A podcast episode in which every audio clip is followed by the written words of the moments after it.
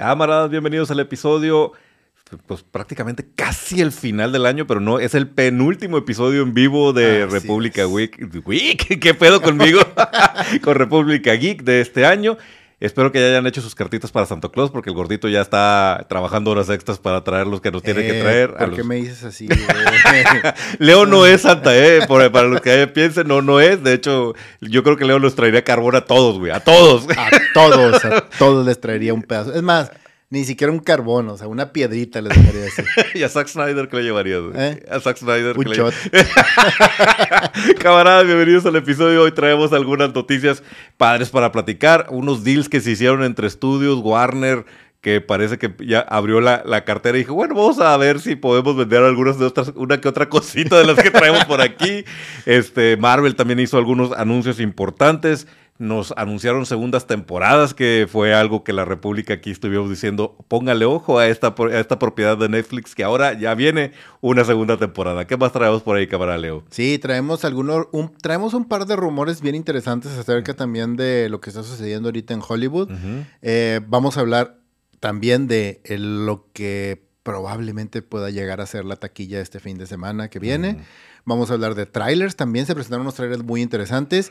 Y tristemente, pues hay cosas que nacen, crecen, florecen. y pues también tienen que morir, güey. Vamos a hablar de varias cosas que, que son importantes y que tuvieron que, morir por, por naturaleza misma. así es. Así es. Y, y también vamos a hablar de los Globos de Oro y las nominaciones. Las primeras nominaciones de la, de la temporada de premios que se acerca. Y además, algunos de ustedes nos acompañaron en nuestro especial Jubian, que hicimos el lunes hablando sobre todo acerca de Doctor Who. Pero hoy en particular, el, lunes solamente tocamos así por encimita los tres especiales de Doctor Who. Hoy sí nos vamos a meter a un review de cada uno de estos tres especiales con spoilers. Primero sin spoilers para los que no lo hayan visto y luego ya anunciaremos cuando estemos hablando de spoilers de estos tres especiales. hambre, así con spoilers directos, güey. Leo, chingado. es, Navidad, Leo. Es que, luego es bien difícil poder hablar tranquilamente y a gusto de lo que sea. No, güey, con spoilers ya, sí. Bueno, bueno, bueno, vamos a hablar de los especiales de Doctor Who. Este, y con eso, pues tenemos un programa pues, bastante lleno de, de novedades y muchas cosas de qué platicar. Así que acompáñenos en la siguiente hora. Antes de darle palabra a todos los, los, camaradas que ya están conectados y nos están poniendo sus comentarios, les recordamos que si estamos en vivo, ustedes pueden ser parte de la conversación en cualquier momento. Ponen su comentario aquí en el chat y poco a poco los vamos a estar ahí incluyendo en lo que estemos diciendo, con sus opiniones, si están de acuerdo o no están de acuerdo, algunas preguntas, etcétera. Pero también les recordamos nuestras redes sociales. Estamos en Facebook, estamos en TikTok, estamos en Threads, estamos en, lo que se llamaba Twitter, estamos en TikTok, ya dije TikTok, casi todas las redes sociales. Y ah, también pues, estamos aquí en YouTube, por si nos están viendo, pues de una vez suscríbanse al canal, prenden la campanita y nos arrancamos. También ah. recuerden que se pueden unir al canal, en el canal pueden apoyarnos. Este, uniéndose al canal por una módica cantidad muy pequeña. Salimos, güey, salimos más baratos. mucho, mucho, por mucho más baratos que cualquier streaming. Y creo que nosotros somos al menos, al menos un poquito más divertidos que los streaming, güey. Que muchas de las series por las que están pagando Netflix, güey. No, es una aportación muy pequeña que solicitamos para que sean parte del, canal. Gracias a eso tienen acceso, como algunos de los camaradas que están aquí, no nos dejarán mentir, tienen acceso a este, ¿cómo se llama? Este, listas que les ponemos, contenido especial, eh, contenido especial les, este, les pedimos su ayuda para que voten en ciertas especificaciones o cosas que queremos hacer. En este año, los que son miembros del canal están votando para ver qué consideramos la mejor serie y la mejor película del año, que es un programa especial que les estamos preparando y armando para en un par de semanas este, mostrárselos aquí y decir, hacer nuestra lista especial de la República Geek de qué fue lo mejor del año. Así es. Bueno, entonces déjame pasar a saludar a los camaradas que andan conectados desde temprano, que por ejemplo, el camarada Víctor ya dijo que él, él fue el primero en llegar. Bienvenido, Chip un log para ti. Exacto. el camarada Fabio dice saludos, se acerca el segundo fracaso del año, Aquaman. ya lo estamos cantando. vamos a hablar de eso también. Buenas noches al camarada IR, también al camarada Felipe que se nos está sumando. Dice IR, ya no sean gachos con el Snyder, pobrecito, güey. Oye, güey, si Snyder no tiene nada de qué quejarse. O sea, acaba de hacer un mega deal con, con este, con Netflix. Le están produciendo lo que quiere, como quiere, o sea, a la hora que quiera. O sea, güey, si no puede aguantar un mínimo, mínimo de crítica, no se merece estar donde está, güey. Aparte, sí lo hemos aplaudido, camarada. ¿sí? A veces, cuando hace las cosas bien, lo reconocemos. Y cuando no, pues sí le echamos un chico. le levamos de baño. Dice también el camarada Fabio, el penúltimo no, por favor uno más. Pues es que nuestras señoras nos están pidiendo que tengamos un poquito de, tiempo familiar. Vida, social. Pero sí, no, no, los vamos a dejar. Les vamos a, a dejar ahí algunas sorpresas grabadas para que no nos extrañen en estos días. Dice el camarada Edwin, saludos. Un especial video de videojuegos no estaría nada mal. Sí. Fíjate que no. Y hoy traemos noticias de videojuegos también. Entonces, a ver si nos programamos y nos traemos algún camarada así. El camarada Leo es bastante especialista en videojuegos, pero a ver si nos traemos a alguien también para que robustezca. ¿Alguien, que, alguien que sepa más que yo o que no se queje de todo como yo, dices. sí, alguien que no se queje, ¿verdad? Eso sería una, una buena idea. Buenas noches al camarada César Jaime y al camarada Fernando que también dice, hola camarada, saludos desde la República Argentina, muy parecida a la realidad planteada en la serie de Years and Years. ok, bienvenido, camarada. Un saludo y un abrazo muy grande a nuestros camaradas de Argentina. No se crean, seguimos toda la vida en Latinoamérica. Híjole, de verdad, de verdad, yo tuve la oportunidad de ir a conocer su hermosísimo país, Ciudad Capital. Es un lugar precioso. Y ahorita Híjole, lo único que puedo decirles es que les mando un abrazo muy grande y que les vaya súper bien, de verdad, de verdad. Estamos conscientes y estamos al tanto de todo lo que está pasando allá, de verdad. Muchas gracias, camarada Fernando, por estar aquí y un abrazo realmente muy grande. Un abrazo de la República aquí que está con ustedes. Pero vamos a hablar de cosas más agradables para que el camarada se nos distraiga un poquito de todo lo que está pasando por allá. Entonces, ¿con qué arrancamos? ¿Qué noticias? Vamos a empezar con las noticias y la primera noticia es una noticia como un poquito agridulce que ah. es que básicamente esta gran, gran, gran convención de cómics, de, de, videojuegos y de la industria del videojuego a nivel general, eh, que se hacía cada año en Las Vegas, mm. eh, ya anunció. Anaheim, ¿no? En Anaheim, no, se hacía en Las Vegas, según yo. La E3 siempre ha sido en Las Vegas. No, yo fui a, en, dale, dale. Bueno, en donde se haya hecho. este. O Los Ángeles, pero pues, dale, dale. La terminaron diciendo, ¿saben qué? Ya no va a existir, acaba de morir oficialmente, ya no va a regresar, entonces cada quien obviamente por su lado se va a empezar a, rascar, que eso es algo como que siento que hasta fue natural un poco precisamente por todo este mundo y por todas estas vueltas. Eh, el avance obviamente del Internet cuando todas las empresas ya hacen sus propios shows internos, ya tienen toda la infraestructura y pues es bien fácil, o sea, por ejemplo, lo vimos este año con Xbox y con PlayStation que hicieron sus eventos. Y pues ya, o sea, ellos tienen el control total, sus keynote eran internos, ellos producían, hacían todo y te podías sentar en tu PlayStation o en tu Xbox a ver esos keynotes de Microsoft o los keynotes de Xbox y de, y de PlayStation. Y pues es normal. Y ellos obviamente están ahorrándose una mega la tota por hacer eso. Y le das gusto a tu gente, a la gente que quiere verte, te buscaba en YouTube o te, se sentaba en su PlayStation o en su Xbox a verlo y ya, se acabó. Entonces, tristemente, desapareció. Tristemente nos estamos despidiendo de este evento que lleva más de 20 años y se realizaba en la ciudad de Los Ángeles. Este, y era un hito para los videojuegos. Eh, creo que he compartido con algunos de ustedes aquí en vivo que una de las cosas extrañas de mi vida profesional es que en algún momento trabajé en la industria de los videojuegos y en esa, en esa oportunidad, en ese momento tuve la oportunidad de ir a una E3 y de verdad guardo grandes recuerdos. A pesar de que yo soy gamer light, o sea, yo no soy como camarada Leo, la experiencia de vivir la E3, y creo que no fue en la, en la, mejor época de la, de la, E3, pero esa experiencia de vivir el evento fue maravillosa, güey. Es una tristeza, güey. Sí, y creo que más allá de las grandes empresas, que es lo que todo el mundo esperaba, todo el mundo cuando ibas a la E3 lo que esperaba eran los keynotes de Microsoft, de Sony y de Nintendo. O sea, básicamente era eso.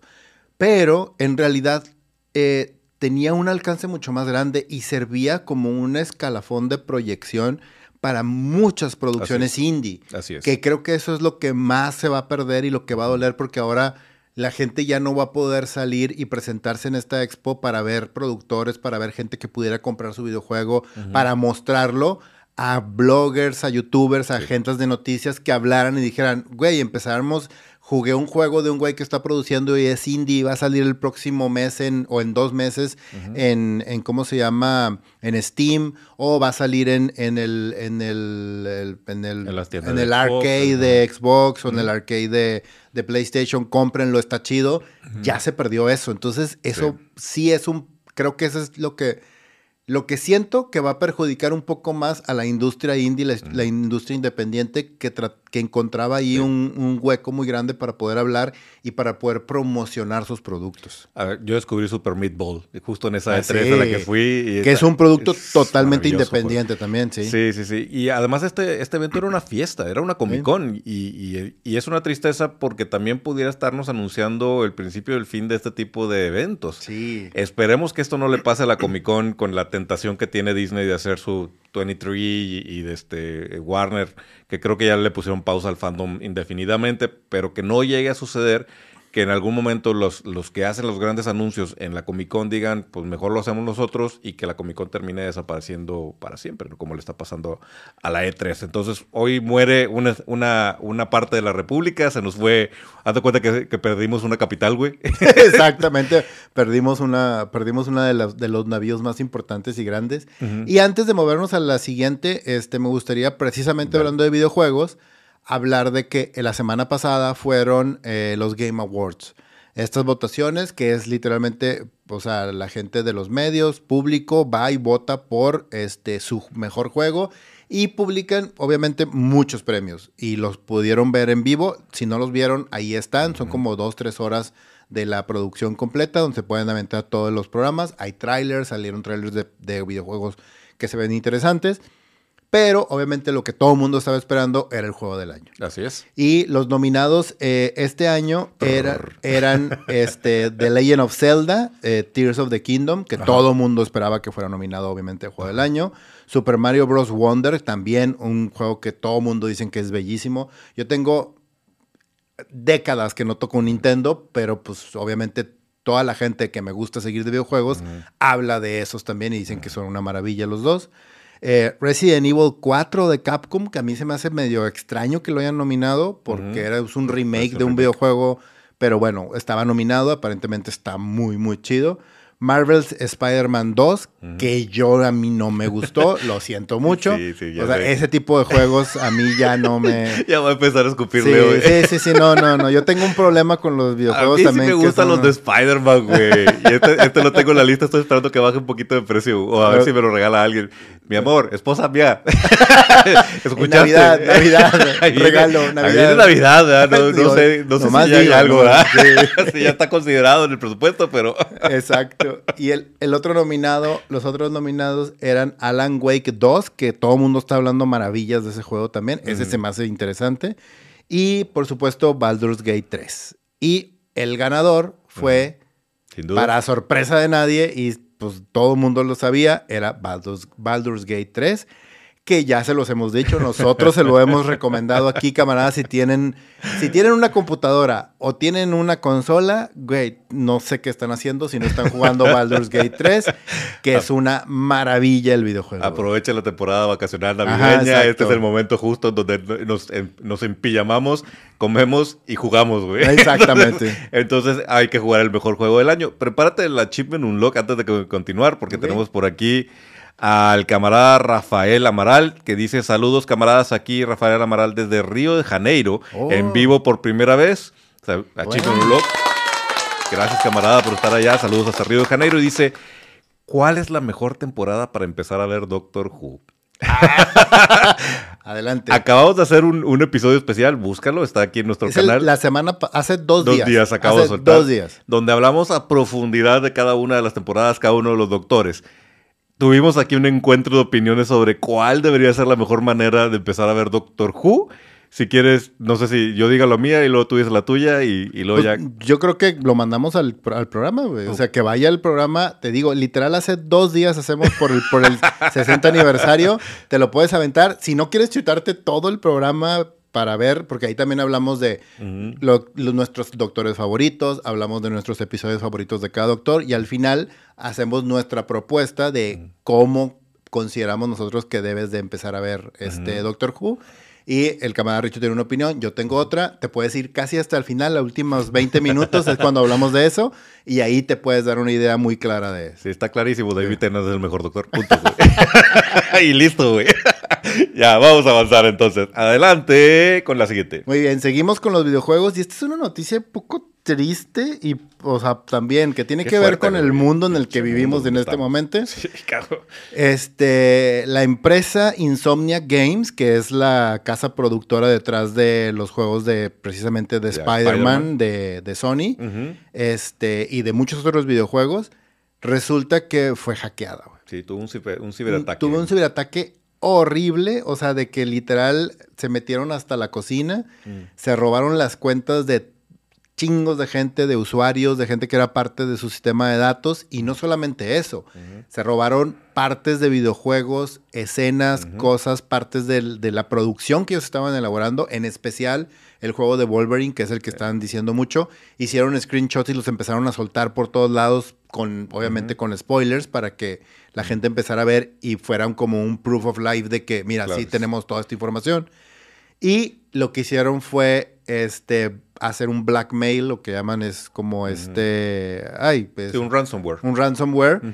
Este, y le dijeron a Insomniac, si no me das este X cantidad de dinero, voy a soltar todo esto para todos lados y pues todas tus IPs y la información y el videojuego avanzado y la información de tu gente, no solamente de los jugadores, de tu gente va a quedar afuera. Y si no me crees, ahí te van y soltaron fotos de que dije, hijos de su pinche madre. Soltaron fotos de los pasaportes de gente que trabaja dentro de Insomnia, güey. Entonces eso ya fue un ataque así directo y ahorita, ahorita están precisamente en medio de todo ese desmadre tratando de arreglarlos.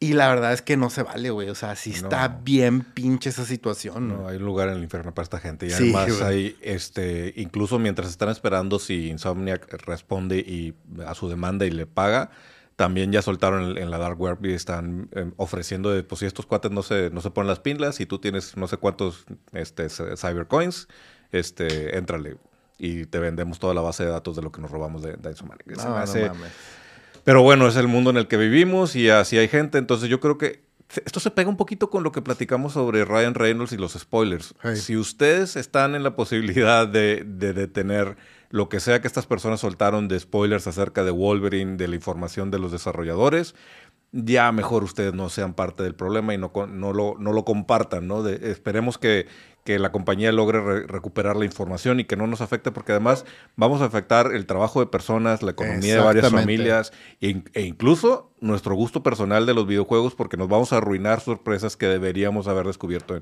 en, este juego de Wolverine o los otros. No, y eso del tema de las sorpresas es en el mejor de los casos. O sea, en el peor de los casos, este juego se puede llegar a cancelar completamente porque precisamente toda la infraestructura del videojuego va a estar afuera de eso y de otras cosas.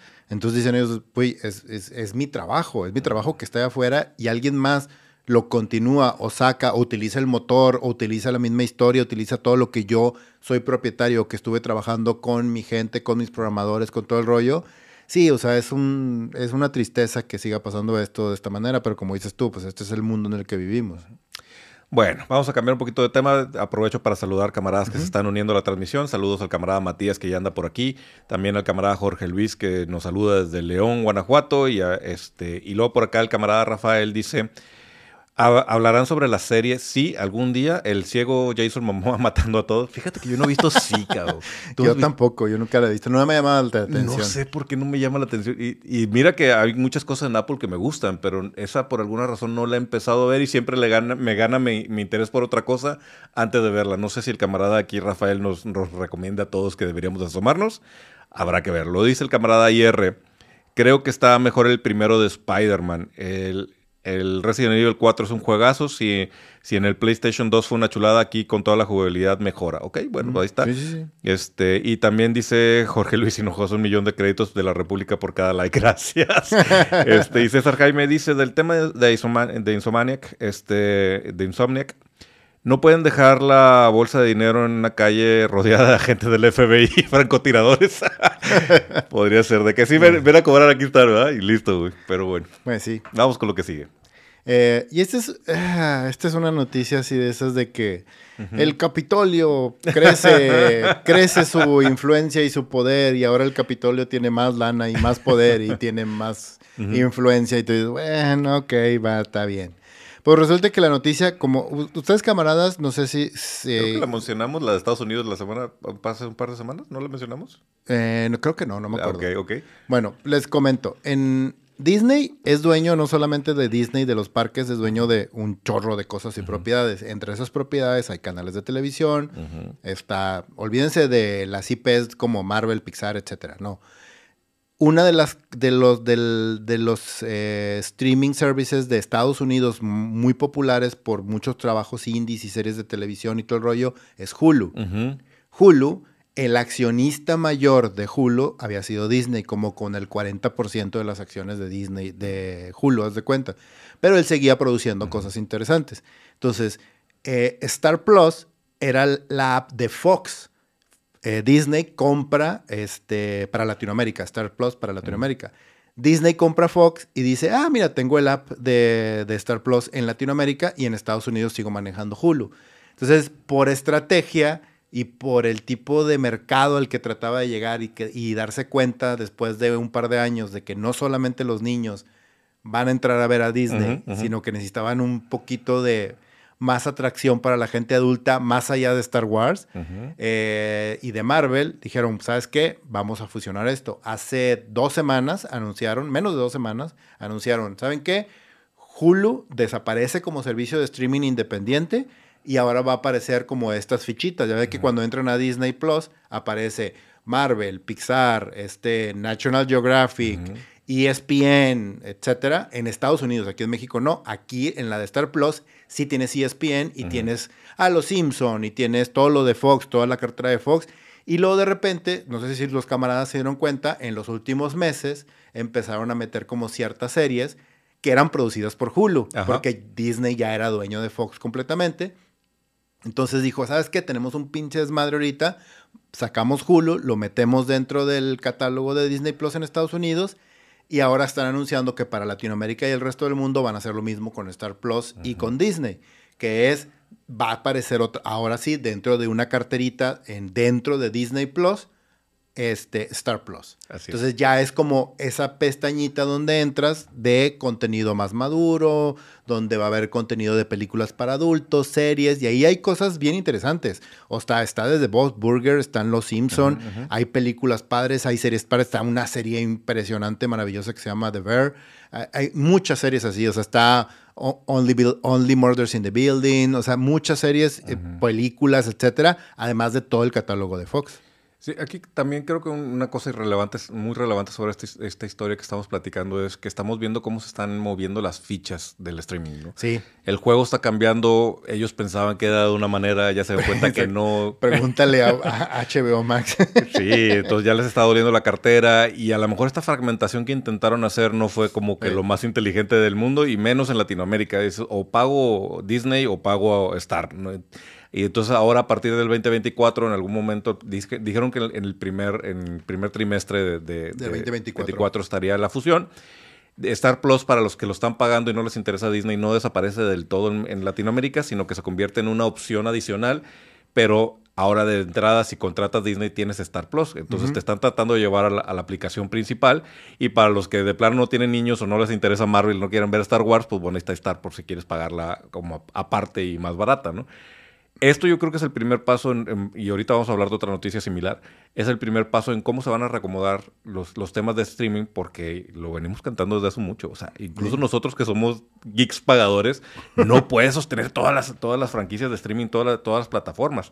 Y tiene sentido que si yo te estoy dando el beneficio a ti, Disney, de estarte pagando, obviamente muchos de nosotros somos papás, entonces sí, y además somos geeks, o que sí, estoy pagando para que mi hija vea a las princesas y para que vea Pixar, pero también estoy pagando porque quiero ver Marvel y porque estoy, quiero ver Star Wars y quiero ver las películas. Y si me dices que todo lo de Fox está en otra parte, pues no te voy a pagar más o no voy a pagar una, una adicional. Así que vamos a ver esta fusión. Creo que es lo lógico y es un primer paso para tratar de reformular hacia dónde vamos. Quiero, antes de continuar, quiero que me ayudes con, a prepararte porque tenemos doble noticia importante aquí. Oh, Porque el camarada Jorge Caballero dice, al fin los alcancé en vivo, bienvenido camarada Jorge, pero además se unió a los camaradas de la República. Entonces, muchas gracias por tu apoyo. Ah, bienvenido camarada, muchas gracias, muchas gracias. Tu apoyo se va a ver reflejado en la cheve de la siguiente semana de Richo. Exacto, entonces voy a poder traerme un stout artesanal aquí en lugar, en lugar de una light. En lugar de una sol caliente. Muchas gracias por darnos nuestro aguinaldo. Gracias, Jorge. Bienvenido a la, aquí a la, a la, República, a los camaradas de la República. Vamos con la siguiente. Ahorita leo más mensajitos de los demás. Sí, siguiendo con las fusiones. Sí, esta estuvo extraña, pero. Pero sí tiene sentido y está bien. Sí, está súper bien. O sea, McFarlane Toys anunció que este, se acaba de fusionar con Hasbro. hacer, bueno, hacer un deal para poder producir juguetes junto con Hasbro. Y eso, ¿cómo nos afecta a nosotros? Pues bien chido, güey, porque significa que entonces ahora McFarlane Toys va a tener dentro de su catálogo a los Transformers, a los Power Rangers, a G.I. Joe y a Dungeons and Dragons, güey. Recordemos que Hasbro, Hasbro es dueño de Wizard of the Coast, güey. Así es. y es. dueño, por ende, de Dungeons and Dragons. Entonces, ahí hay una fusión interesante. Entonces, imagínate ver juguetes con la calidad de McFarlane Toys, de todas estas IPs, güey, eh, va, a estar, va a estar chido. Güey. Además, el, el, deal tiene que ver específicamente con un producto de McFarlane Toys, que los, lo que le llama los Page Punchers, que, y de hecho es una gran, una gran idea de Tom McFarlane y tiene todo el sentido que él venga de la industria de los cómics y se haya mudado a la industria de los juegos, de los juguetes, porque lo que hacen los Page Punchers es te dan dos figuras articuladas con un cómic de esas figuras. Y de hecho, ha sido un buen éxito en Estados Unidos porque estas las pueden encontrar en Walmart, en Target, en estas tiendas. Y algunos de los padres de familia lo que han expresado al respecto de este producto es, es que me ayuda a que mi hijo lea. Porque yo le compro el juguete, pero además viene un cómic que probablemente lo va a aganchar y va a querer leer más cómics o una novela gráfica o, un, libro en general. Entonces ha sido un buen éxito. Lo estaba haciendo con Spawn y con DC, que son las licencias que él tenía para trabajar.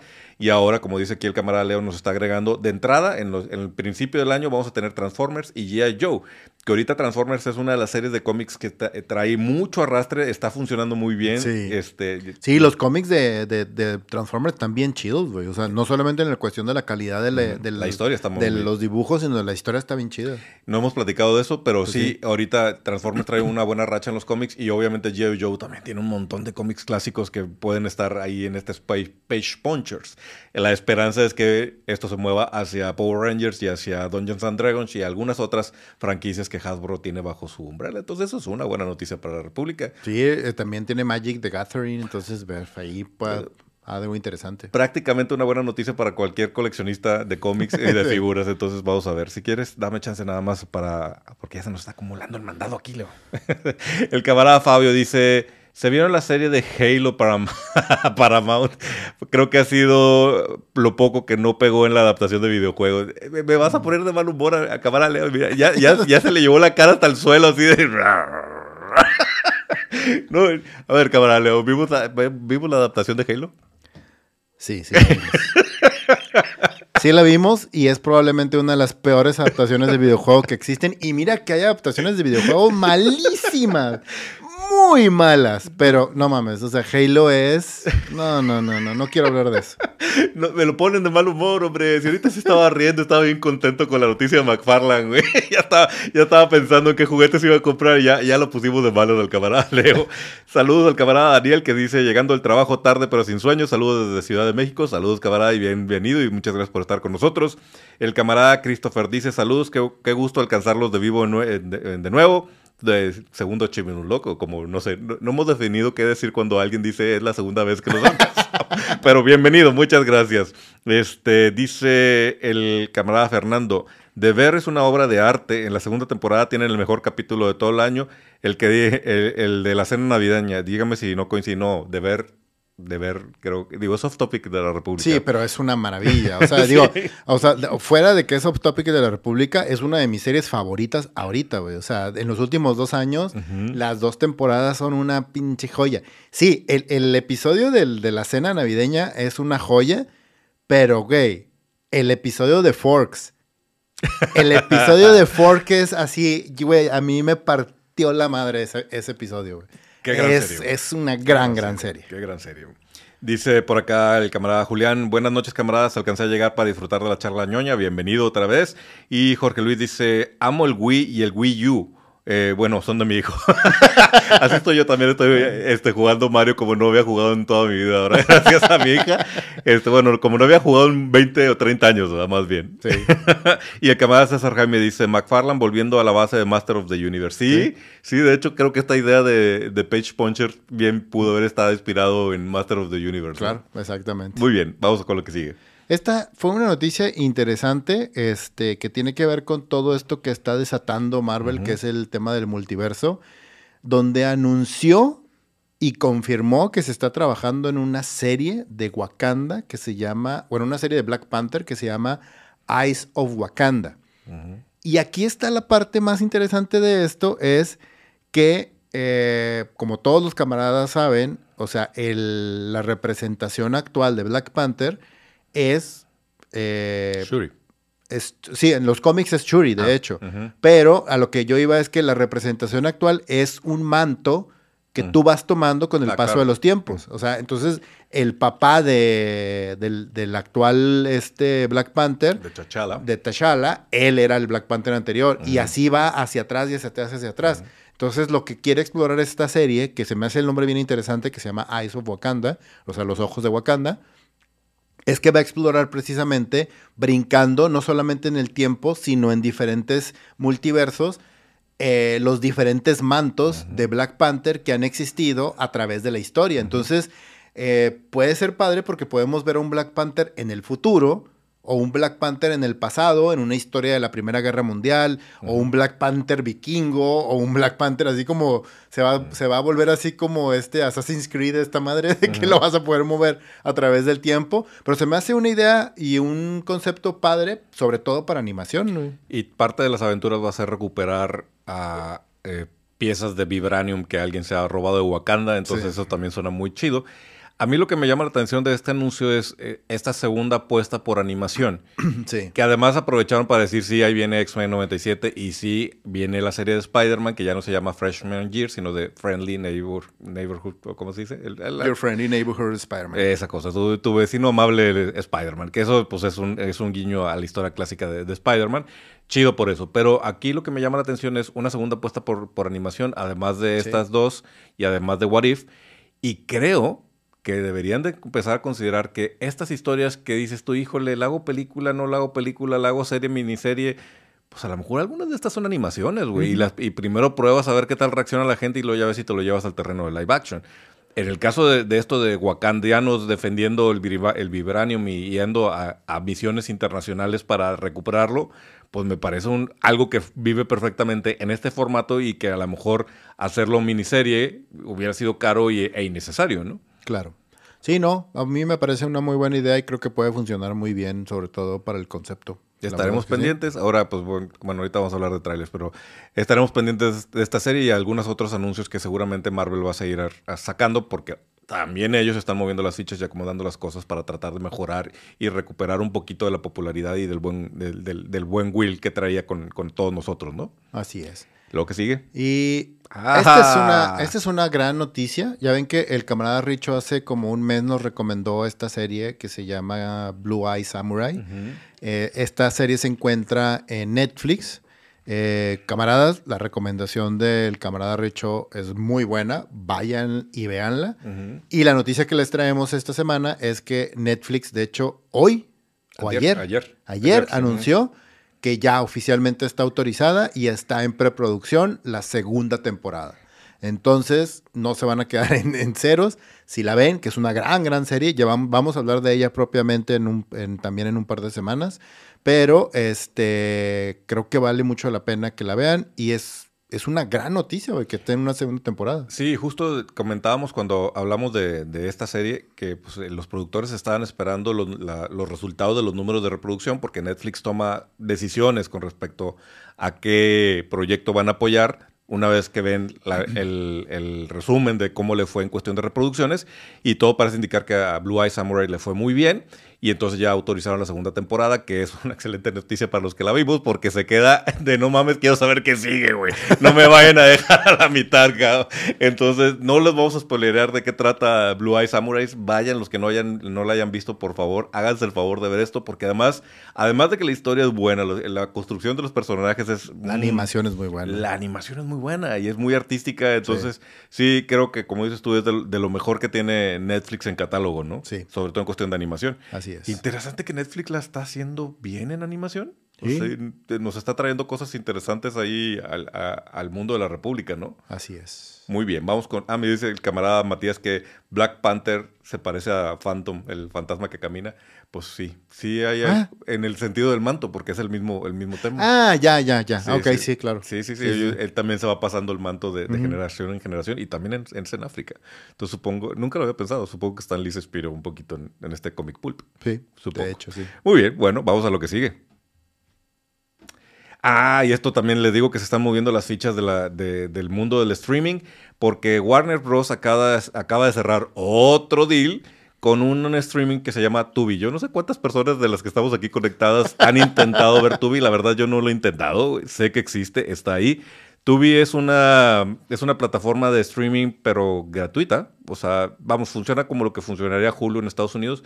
Puedes ver cierto... Hulu no es gratuito en Estados Unidos. Ah, bueno, sí. Ah, no, entonces tienes razón. No, es, bueno, X. No es gratuito, pero tiene el, eh, el, sentido de los anuncios como Hulu. O sea, ah, para ver una, una, serie, un contenido de, de Tubi, tienes que ver ciertos anuncios. Y entiendo que hay una como un segundo nivel donde pagas y te quitan algunos anuncios o algo así. Pero bueno, el caso es que Warner Bros. acaba de sentar a la mesa con Tubi y le acaba de decir, bueno, pues este, como que nos hace falta un poquito de lana. y entonces, ¿qué te parece? Mira, traigo por aquí algunas películas interesantes que te podrían Mire, marchanta, lo que le ando ofreciendo. le venimos ofreciendo, y si se lleva uno, no se lleva uno, se lleva doce, no se lleva dos, se lleva tres. así como mercado. sí, Y pues le soltó DC, güey. o sea, Frank básicamente le dijo, aquí está Black Adam, aquí está Harley Quinn, aquí está Birds of Prey, aquí está Flash, le soltó Warner, este, Wonder Woman, Wonder Woman 1980 y madres, este, y, ahí está, güey.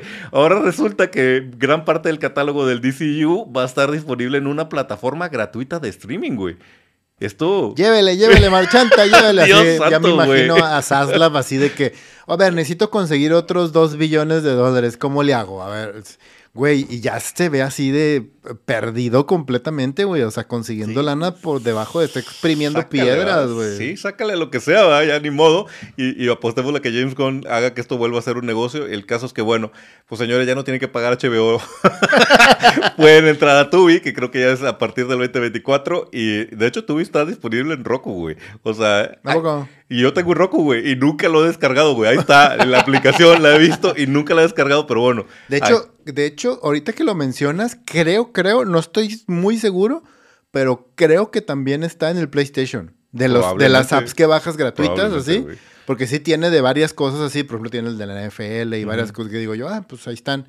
Pero Tubi creo que sí lo he visto en el, en el PlayStation, güey. Pues ahí está, ahí está disponible por si alguien quiere ver el DCU y podríamos decir, es un buen momento para verlo, pero pues la verdad yo no sé si ustedes quieren volver a ver Beer Prey, si quieren Black Adam, si acaso pudiera ser, digo, estaba divertida, este, de Flash, yo creo que no, ahí está en el suelo de escúpele, Leo, pégale. Déjame, me paro a patearlo.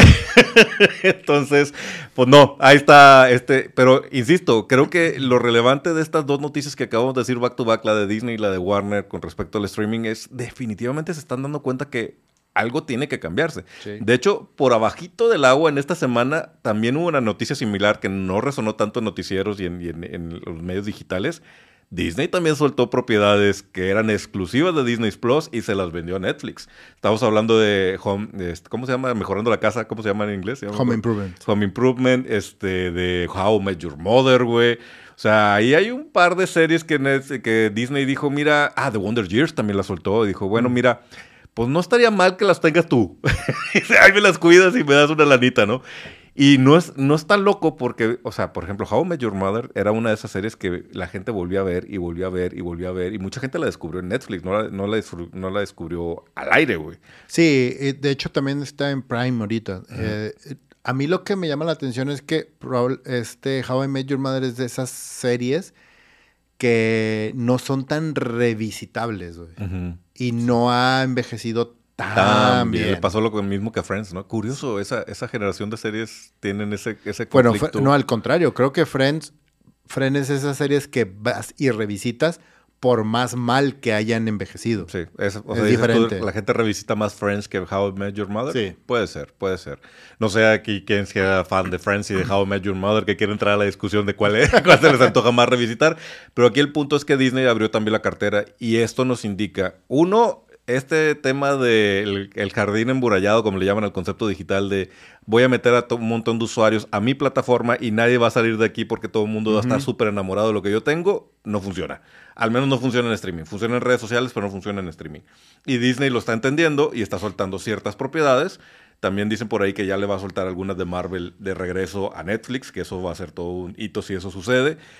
Warner está vendiendo también sus propiedades para que las tenga. Algunas se las dio a Prime, que ya hemos platicado. Ahorita hay un estreno de Batman, el Merry Little Batman, que es un... En Prime. En Prime, no la hemos visto. Les, platicaremos la próxima semana si la vemos este fin. En el caso es que se está moviendo el juego y el juego aparentemente es no... Esto de las exclusivas no es la panacea que pensaban, ¿no?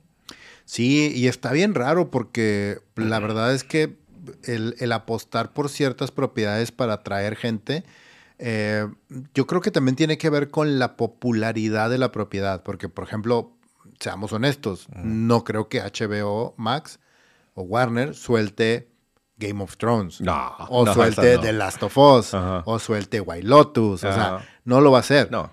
Pero sí el hecho de que varias producciones la esté soltando, como también siento que puede ser un truco como para atraer un poquito a la gente. Ah, ¿quieres ver más como esto? También. Está acá. No, y también dices, pues, tengo sentadas estas series aquí y a lo mejor el usuario que quiere ver Wonder Years no es el mismo que quiere ver el MCU o la serie de Ahsoka, güey. Que la serie de Wonder Years que estás hablando es la nueva y que nomás duró una temporada y la cancelaron. Entonces, ah, ahí hay gato encerrado también. Claro, ¿eh? claro, claro. Pero bueno, How Met Your Mother, que tiene su base, dices, pues a lo mejor el que quiere ver How Met Your Mother no le interesa volver a ver todo el MCU y entonces, pues mira, pues te la suelto, me deja dinero y ahora tengo otra audiencia que además está hablando de una propiedad mía y le, está dando nueva, nueva visibilidad a, la IP, ¿no? Pero bueno, pues vamos a ver hacia dónde se maneja esto. Déjame aprovecho de una vez aquí para seguir eh, sacando los comentarios. Dice Juan Carlos Gracias a sus recomendaciones ya vi, ya vi Blue Eye Samurai y El Planeta de Recolectores. Me encantaron. Sí, yo creo que son las dos sorpresas del año. Ninguno de nosotros dos las vio venir y de repente las descubrimos y dijimos, ah, cabrón, ¿qué es esto, güey? Y muy, muy bien, ¿no? Y ese Fabio, con respecto a Tubi, me imagino, ¿qué es eso? sí, pues yo creo que también mucha gente dijo que, ¿en Tubi? ¿Qué diablos es esto? ¿Teletubbies o la madre? Dice Fabio, Netflix está muerto, ya pasó su boom, ahora tiene que ir una, eh, que ir una temporada en dos lo que le está apostando la animación es más barata y años este, y realistas, tipo Shore murió, ah, o sea, los, los tipos, los dramas con el tipo Shore murieron cuando las franquicias, no te entendí la última parte, Fabio, pero te entiendo. La idea general, dices, Netflix está batallando, debería de morir, y yo no estoy pues tan seguro de que Netflix está batallando. Yo, ¿eh? yo, yo, al contrario, o sea, yo no siento que Netflix esté muriendo o esté muerto. Con todo y todo, Netflix es eh, la plataforma de streaming con más suscriptores, que sí ha perdido muchos y no ha crecido como él esperaba crecer a pasos agigantados. Pero no mames, o sea, sigue teniendo su base de 220 millones, 230 millones de suscriptores a nivel global, que eso le da una cantidad de movilidad de dinero. Lo que está haciendo ahorita es cuidando un poco más lo que está haciendo y cómo lo está haciendo. Porque también a nivel de prestigio, y ahorita cuando lleguemos a hablar de los globos de oro, vamos a tocar ese tema a nivel de prestigio, sigue sacando cosas que tal vez ni tú, ni camarada Richo o yo veamos. Pero mucha gente. Pero no mames. O sea, se convierten en fenómenos culturales, güey. The Crown la serie de Luis Miguel. no, y, sí, o sea. pero sí, Podrá gustarnos o no. podrá gustarnos o no, pero fue un fenómeno. Claro, claro, claro. Y The Crown ahorita es la serie más vista que existe porque apela a la señora, a la mamá, a la familia, al señor, a toda todo. Esta de series de, de mira cómo, cómo, se cocina en no sé qué ciudad, que yo soy fanático de esas cosas. Vean el capítulo de, de, los, de los gustos culposos. Netflix está pero relleno, relleno de estos reality shows que le pones play mientras estás lavando platos, güey. Claro. Entonces, pues, y además creo que la otra cosa a considerar sobre Netflix, digamos que metafóricamente se le puso Hulk y Goku enfrente y le dio, cada uno le dio un madrazo y Netflix aguantó, güey. o sea, hablando de HBO, Warner y de Disney, ¿verdad? Dijeron, te vamos a hundir y dijeron, ni madre, ¿no? Entonces, sí, entiendo el punto, porque sí hay muchas cosas de Netflix que a lo mejor ya no es el Netflix que, del que hablábamos hace 10 años. Sí. Pero aún así está bastante sólido. Y hablando de Netflix, también aquí nos sueltan una pregunta que está muy buena. Dice el camarada Felipe, ¿Qué piensan de que Netflix quiere o va a hacer un live action de My Hero Academia? Dios de mi santa vida, güey. Pues mira, lo mismo pensábamos de One Piece, ¿eh? Sí, sí, sí. O sea, lo mismo pensábamos de One Piece y pues la verdad es que nos sorprendió mucho. Y la Avatar ah, se ve bien. Ajá. Ahorita, la verdad es que ahorita Netflix está apostando por ciertas propiedades muy interesantes y está apostando, y eso se me hace bien interesante, no solamente está apostando por un universo mangaka muy padre, en donde ya hemos visto fracasos totales, pero también hemos visto éxitos increíbles. No solamente en tema de animación, sino en tema de live action. Entonces creo que por ahí puede haber, está viendo una ranurita que dice, ok, ya tengo cautivadas a las, a, las, a las, ¿cómo se llama? A las amas de casa, a los señores, viendo su telenovela, su drama de Crown, sus este, telenovelas o su gente viendo Blink Blink con este estos reality shows de bienes raíces y de ventas y de arreglar casas y todo. que también. que, está saturado Disney de eso. Digo, Netflix de eso, pero son, cosas que le pegan. Por algo están ahí. Sí, claro. Si a eso él dice, güey, sentí como que perdí otra estabilla con el universo geek. Tiene un arreglo bien chingón con Zack Snyder, que está trayendo un chorro de gente.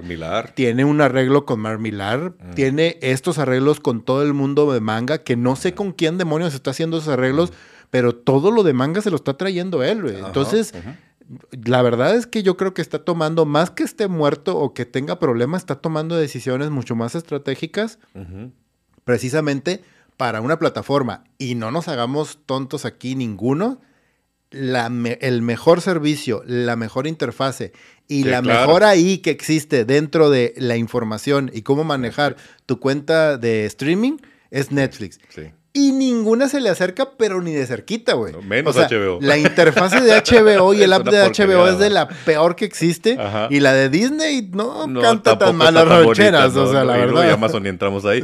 Este, pero sí, y hablando de si el temor de My Hero Academia, sí me dio algo cuando, cuando lo dijeron, porque esa serie me gusta mucho, pues dije, ay, bueno, que ya acabas de hacer One Piece, te voy a dar el beneficio de la duda.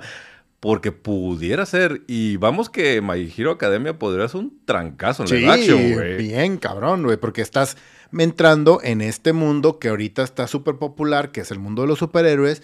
Estás entrando en un microuniverso bien interesante, que es la escuela, que es cómo se preparan.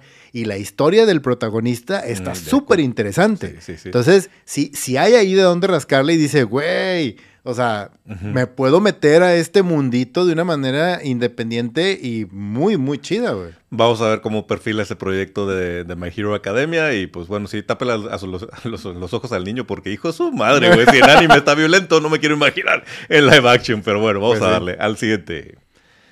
Pues esta noticia. el internet, siento internet, pero ok. Exactamente, sí. Esta noticia que soltaron, que soltó la internet y ya confirmaron, ya confirmó este, el mismo James Gunn que su hermano, Sean Gunn, va a ser casteado o está, está casteado ya para ser el personaje de Maxwell Lord. Sí, a mí, y lo platicamos cuando salió la noticia, a mí sí me hizo así como de, ¿él? Pero quizá... A mí sí me gustó, yo te lo dije en ese momento, dije yo, la verdad es que a mí sí me gusta, se me hace un giro interesante, él es un buen actor. Él es un buen actor. Él, es, un, buen actor, ha hecho cosas muy memorables y creo que podría funcionar súper bien con, y como yo me, me quedo con un comentario tuyo que me hizo reconsiderar, porque sí al principio dije como que no se me hace, no lo veo, pero luego lo que decías de, pues es que este puede ser el Maxwell Lord, que de hecho fue lo que James Gunn terminó diciendo, no del que vimos en, en, la película de Wonder Woman, no el de Infinity Crisis que terminó siendo villano, el Maxwell Lord que forma la Liga de la Justicia, güey, de la Liga de la Justicia Unlimited. Y ese Maxwell Lord era hasta cierto punto goofy. Es esta persona, ahí donde siento que no está tan padre, porque sí es como este tremendo encantador, encautador, este, es encantador, pero es... Un conman. ¿Eh? Un conman. Es un conman. Y no sé si Sean Gunn tiene. Ahí Pedro Pascal estaba perfecto, güey. Pedro Pascal era el casting ideal para ser este tipo de persona. No te que te creas. cae bien y te lleva al baile, güey. No te creas, ¿eh? O sea, el personaje que hace Sean Gunn, por ejemplo, en Gilmore Girls, Es que es así, sí- güey. Sí me perdiste, güey. Es así, es güey. Es un chavo que dices tú, güey, ¿cómo me puede caer tan mal Leo. y tan bien una persona al mismo tiempo, Leo, güey? ponme la cámara porque... Te, ¿Por te- qué?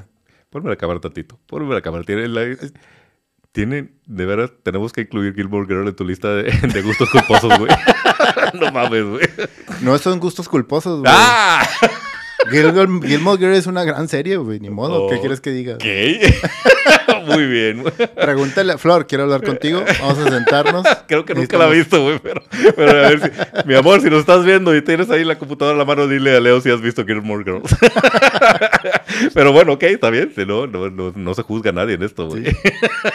pero bueno, Sean Gunn como, como Maxwell Lord podría tener A mí se me hace interesante y sobre Oh. todo en esta parte que acabas de mencionar, si empezamos a acercarnos o a tener una carrerita así, una lateral con respecto a Justice League International, con un personaje como él, con un equipo como el que forma en Justice League International en Sí. los cómics, güey, puede ser una maravilla, güey. Ese cómic es una joya, me- Claro, claro. me encanta, güey. Y pensando que vamos a introducir a Guy Gardner también, en- en, Legacy, no, entonces sí, no, no, no, Eso sí suena bien. Sí. Ahora, el internet ardió porque, pues ya saben, la gente le encanta, ¿verdad? Y entonces, ah, eso es nepotismo porque a tu hermano y... A ver, si el señor le quiere dar trabajo a su hermano, güey, y la compañía que le paga el cheque no tiene ningún inconveniente, pues no hay nepotismo. Además, me dijeran, es que el siguiente Aquaman va a ser Sean Gunn. Ok, o el Batman va a ser Sean Gunn. Pues no. Sí, nada. Además, siempre le da papeles secundarios Ajá. que además el güey leva- levanta súper bien. En- El, su personaje en Guardians of the Galaxy es genial, güey. De Genial. ser un relleno Pero sí. secundario, eh, relief cómico, a ser parte protagónica del- de toda la saga, güey, creo que lo hizo súper bien. Y se lo ganó, además, Sí, ¿no? claro. El- la interpretación que hace de The Whistle también en Suicide Squad es buena, güey. O sea, es un buen actor. Vamos a ver hacia dónde quiere llevar Sean Gunn- eh, Sean Gunn, James Gunn a Sean Gunn, ¿verdad? Sí. Muy bien, vamos con la que sigue. Que este es un teaser, trailer. Sí. Que salió, es algo muy, muy leve. Recordemos que aquí, aquí también es un poco como el movimiento de los tiempos. Eh, si todo hubiera salido perfecto y no hubiera habido huelga y todo el mundo se hubiera arreglado y el primer draft de la película de The Blade hubiera estado genial. La película se estaría estrenando, este- esta, esta Navidad se estaría estrenando la En película. En algún universo en algún paralelo, ¿no? multiverso, en algún multiverso se estrenó la película de Blade y fue un exitazo.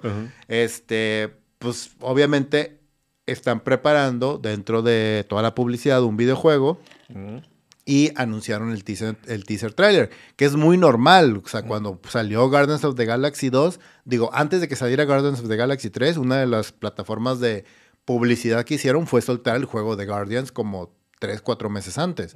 Es muy normal que hagan este tipo de arreglos entre empresas y, y películas, etcétera. Y pues el anuncio ahí está. Acaba de salir esta semana de que va- es un teaser trailer, no aparece No absolutamente nada, nada. Digo, y- No dice nada, no deja claro de qué va a tratar el videojuego. Lo único sabemos que es de Blade y es Bethesda, la compañía. Entonces, esto es una buena idea. Y Bethesda es muy bueno. Sí, entonces podríamos esperar algo bien. Ahora, en videojuegos, Marvel en sí no la ha rompido, pero no la está haciendo mal, salvo el, traspié de, Avengers. Los de Spider-Man fueron bastante este, bien aceptados y son, son buenos éxitos de videojuego. Guardianes, Guar- Guardians of the Galaxy a mí se me hizo un muy buen juego. siento que pu- pudo haber tenido más potencial. A lo mejor la franquicia no le ayudó del todo la popularidad. A lo mejor si ese juego lo hubiera soltado después de Guardians of the Galaxy 3, hubiera tenido mucho más boom. A mí se me hace un buen juego. Y el hecho de que esta adaptación de Blade la vaya a hacer Bethesda me huele bien. Ahora, también sabemos que Disney y Marvel trae un, un, este, un apuesta fuerte sobre mejorar los videojuegos porque saben que ha sido su pata floja. Saben que no lo han hecho tan bien como DC. Entonces vienen juegos, el de Wolverine que ahorita mencionamos, que también lo que hemos visto se ve muy bien. Está al parecer uno de Black Panther, hay uno del Capitán América. Vienen varios proyectos donde la intención es que haya una calidad de, de videojuego y que la verdad creo que es ridículo que tengas, que estés sentado sobre una de las IPs más valiosas ahorita del mundo, güey, y que no puedas hacer un juego decente de Iron Man, güey. No, tiene sentido. Es, es, la IP más, más valiosa que hay ahorita en Hollywood, Marvel, güey. Y que termines con juegos mediocres o de mediana este, recepción como Avengers, pues no tiene mucho sentido. Además, porque sigo sin entender por qué no llevan, que en el caso de Blade parece que sí va a ser, por qué no atan los juegos al MCU. A lo mejor por un poquito de libertad creativa de, de historia este, pero aún así dices, pues si ya lo tienes ahí, ¿por qué no haces que Iron Man se parezca acá a Robert Downey Jr. y le da doble hit? Y es más, te llevas a Robert Downey Jr. para que haga la voz del juego y tienes una razón por la que mucha gente va a ir a comprar ese, ese, ese juego, ¿no? Pero bueno, vamos a ver qué tal nos va con Blade. Mm, va a, pasar dos años, más o menos, dos o tres años, para que podamos ver este juego, así que pues vamos a, a ver qué resulta de esto. Déjame eh, uno aquí algunos comentarios, dice el camarada Fabio, hablando de anime me acordé de Crunchyroll creo que tampoco tuvo el boom que se esperaba. Tiene como una audiencia muy específica, de nicho, sí, es de muy, muy de nicho. Entonces, pues sí, sí, no llegó a ser un boom, pero creo que el, nicho lo agradece, ¿no? Sí. Dice el camarada Wilson, súmale que el videojuego de Blade va a ser en París puede que pinte bien, por lo menos en el apartado visual. Sí, podría ser. O sea, creo que tienes. Porque además Blade da. O sea, creo que un juego es, primera persona, me imagino. yo me imagino que sí. Entonces, yo creo que sí, la jugabilidad y el hecho de estar soltando, este, iba a ser machetazos, pero en este caso son este, espadazos, luchando con vampiros, seguramente va a ser una cosa divertida si lo hacen hacer, si lo hacen bien, ¿verdad? Exacto. Vamos a ver, vamos a ver entonces la que sigue. The Boy and the Heron, esta película que la más reciente, diríamos que la última de, de Miyazaki, pero el señor se, se, va a su casa a retirarse. Se, y... se rehúsa a retirarse. 82 años tiene Miyazaki, una cosa de no manches, güey, abuelito, ya siéntese. Pero no, ok, no es cierto, no, no se siente porque nos trajo esta... esta... Se siente y se pone a dirigir. sí. le, da, le da las pastillas y empieza a hacer un anime con las pastillas de la mañana, güey. el, el, caso es que The Boy and the Heron se estrenó en Estados Unidos y, y rompió récords. Es una, creo que es la primera película de anime que domina el, el, el box office de la, del fin de semana. Este, y pues hay buenos comentarios. Tú, les, tú decías que has leído como mezclado ahí la opinión acerca de Boy and the Hero. Sí, yo quiero verla. O sea, obviamente a mí me llama la atención. Yo soy fan de uno de él como director y dos del estudio. Eh, estoy esperando que salga aquí en cine ya para verla.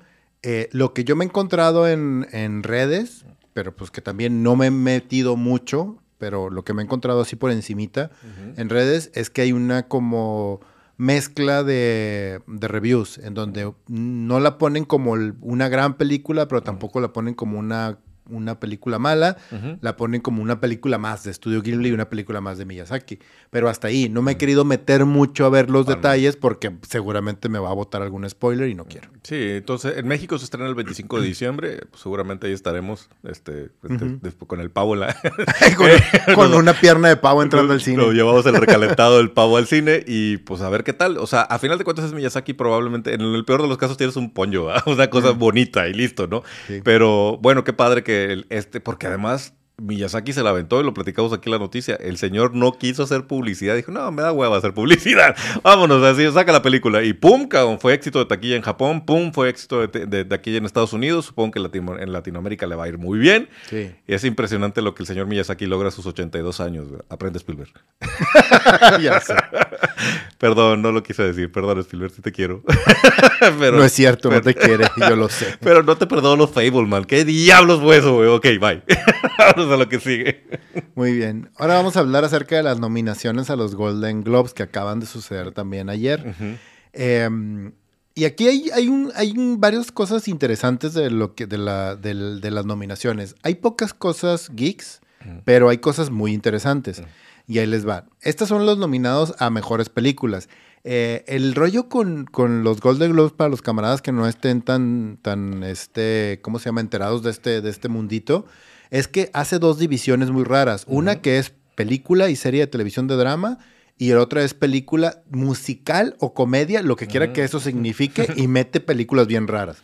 Aquí lo interesante está precisamente en ese rubro, en el de musical o comedia, donde está la película de Air, que es una coproducción entre Matt Damon y Ben Affleck. A mí me gustó, pero... A mí se me hizo bien chida la película, a mí me, gustó bastante. Está otra película que se llama American... ¿Qué? American... Eh, no me acuerdo, American Fiction, perdón. Esa yo no la conozco. Está Barbie, obviamente por ser musical Pues, slash comedia. exacto. Es las dos cosas. Eh, está una comedia de que hemos visto por ahí los cortos que se ve interesante. Yo tengo ganas de ver eso. Yo también tengo ganas de ver esa que se llama The Hobblers. Hold, Holdovers. Holdovers, exactamente. Está May December, que es un drama, está basado en una historia real y está, ay güey, esa película sí siento que puede destrozar de el corazón de alguien. No la vean en Navidad, por favor. Está, eh, sí está, sí está bien fuerte, está bien fuerte sobre todo. Y está en musical o comedia, está bien raro, va a ser una comedia negra así horrible. Y está la última película de un director que a mí me cae muy bien, que se llama Yorgos, no me acuerdo el apellido, es un apellido bien raro. Eh, él hace cosas súper interesantes que se llama Poor Things. Por esta película dicen que Emma Stone es probablemente que se gane su primer Oscar. Y se ve bien interesante. Se ve súper interesante y ahí les va para los camaradas. Por eso les decía que era bien interesante este tema en, eh, de algunas películas ahí medio escondidas. Poor Things es una alegoría, una metáfora del monstruo de Frankenstein. ajá. Entonces, ahí es donde está lo Se interesante. Puede caber en la República. Exactamente, puede caber en la República Ujú. porque es un homenaje a la, si no es que la primera o la más grande obra de ciencia ficción que Entonces, existe. En esta categoría tendríamos dos nominaciones de la República. Una es Barbie, que aquí Exactamente. podemos ver el, el- nuestro review. Si se echan para atrás van a encontrar nuestro review y, y, y, y algún, un poquito del hate que nos cayó, pero bueno, ese fue el review de la República y Poor Things, ¿no? Sí, exactamente. Purting a mí me llama mucho la atención y creo que puede ser algo interesante. Ahí, ahí los camaradas pueden ver lo que, lo que les agrade. La de Air está en Prime y está en, en el catálogo de Prime abierto. Entonces, este, yo se la recomiendo. A mí se me hizo súper entretenida y padre la película. la verdad, sí me a mí- gustó. A mí me perdió y, y a lo mejor esperaba mucho de esta combinación de actores y, o sea, Sí. viniendo Matt Damon, Ben Affleck, dije, ah, esto va a ser una joya y como que empecé a verle y dije, ¿qué pedo? Y no, no, no, no me No gustó. te atrapó. No me atrapó. A mí sí me... y eso que sí me, me- que me gustan las historias de publicidad, obviamente, soy publicista, güey, y no sé, no sé. Pero Bien, bueno, bueno. en fin. ¿Qué más? Y están, aquí sí es completamente para la República, que son los nominados a Mejor Película Animada, en donde tenemos la película que estamos hablando de Studio Ghibli, The Boy and the Heron, está Elemental de Pixar, está Spider-Man Across the Spider-Verse, este, de Sony Pictures, está Suzume, que a mí me sorprendió Sí. y, me, y me llamó la atención y se me hizo bonito que la nominaran. Porque es otro anime además de Boy and the Heron y Suzume es una belleza de animación. sí, es muy bonita y está película. bien bonita la película, está bien bonita la historia, se la recomendamos mucho. Esa está en Netflix, creo ¿Ah, que sí? está, creo que sí está Órale. en Netflix. No sé. ¿Está en Netflix? Se me hace que está vi? de compra en Amazon, en Prime, creo. Ah, entonces me Creo hace que, la vi ahí. Que la vi la renta en. Prime, creo. Ok, está Super Mario Bros. Obviamente. Ajá, claro, Este, pues, evidentemente. La... Y yo no sé qué está haciendo Wish ahí, la verdad. No entiendo. De Eso, hecho, a Disney en general está, o sea, Elemental está bien, pero no como para... Sí, o sea, a mí Elemental se me hizo bonita, Sí, está bien, pero no para que la nominaran tampoco. Pero No, se me hizo es- bonita, ya. Ahí Sí, está. exactamente. No, no es de lo mejor de Pixar. O sea, No. es, es una cosa que pues, está bien, ¿verdad? Eh, pero si la pones contra. Bueno, no hemos, no hemos visto The Boy and the Heron, pero la pones contra Spider-Man Into the Spider-Verse o la pones contra Suzume, pues. No, no no, tiene nada no que tiene hacer. punto de comparación. Wish también está completamente perdida. No la hemos visto ni tú ni yo, pero parece que incluso los fans de Disney dicen: Híjole, güey, ¿qué, ¿qué pasó aquí, va? Sí, de hecho eso ha sido como bien raro porque hacía mucho que no veía un odio o desprecio general, así de que opiniones, todas las opiniones encontraron una película. No de que, ah, a mí sí me gustó, no, todos es, está bien mala, qué pedo, qué sucedió aquí, no se ve chida, está- o sea, todo así. Mi hija de 7 años no me, ha, no me ha dicho que la quiere ver, güey. O sea, vio Ese el trailer y todo. es- ese es un gran termómetro, güey. Sí, es un sí, gran sí. termómetro. O sea, hasta la sirenita terminé viendo, güey, pero esta de Wish eso fue así como de. "Meh", y se fue, fue- se puso a hacer otra cosa, güey. Y este, desde ahorita se los decimos, debe Y va a ganar Spider-Man Across the Spider-Verse. Debería, debería. Debe y va a ganar. Salvo lo que veamos en The Boy and the Heron, ¿verdad? sí, pero no creo, yo no creo la verdad. Ok, ok. Y aquí está un tema bien interesante, que aquí está bien raro, porque los Golden Globes, otra vez en su afán de, oye, vamos a llegarle a la chaviza, vamos a llegarle a la gente, este, ¿Qué onda con saca esto, una categoría súper rara que, cine- que se llama El niño popular de la escuela, güey. El niño popular de la escuela. Cinematics and Box Office Achievement, que en lo que sea que eso signifique, puso una lista de películas que yo dije, ¿what? Está, está Barbenheimer, está este Guardians of the Galaxy, está John Wick, capítulo 4, está Misión Imposible, está Spider-Man, está Taylor Swift y está Super Mario. ¿What? o sea, yo no entendí qué quiso hacer con eso, ni tampoco siento que haya como un parámetro efectivo para medir esto. Porque si es Box Office Achievement, es ¿Cuál fue la película más taquillera? Esta, dáselo a esa. Y ya. ¿Cómo pones a competir varias películas? ¿cuál, va a ser el criterio? O sea, si es por lana, es por lana y punto. Ajá, se acabó ya. Eh, pero ¿cuáles otros, el otros, los otros criterios como para que haya competencia, no?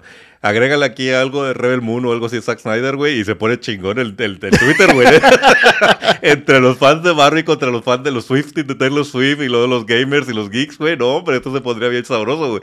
Pero, ok, o sea en esto, en este sentido, yo creo que es más la excusa de tener películas que la gente conoce, o sea, en general la gente que no es cinéfila o que no le interesa meterse a profundidad en los premios, para poder invitar a los, a, los actores y luego también mostrar avances y momentos, cosas interesantes. Seguramente va a salir alguna referencia a Barbie, o sea, Margot Robbie va a hacer algo ahí para, para que se vea visualmente Barbie. Seguramente van a poner alguna parte animada con, con Spider-Man o con, con Mario, o va a salir Jack Black a cantar Pitches, Pitches, Pitches, que eso es cantadísimo. Lo vamos a ver en todas las premiaciones a Jack Black haciendo su show sobre pitches, güey.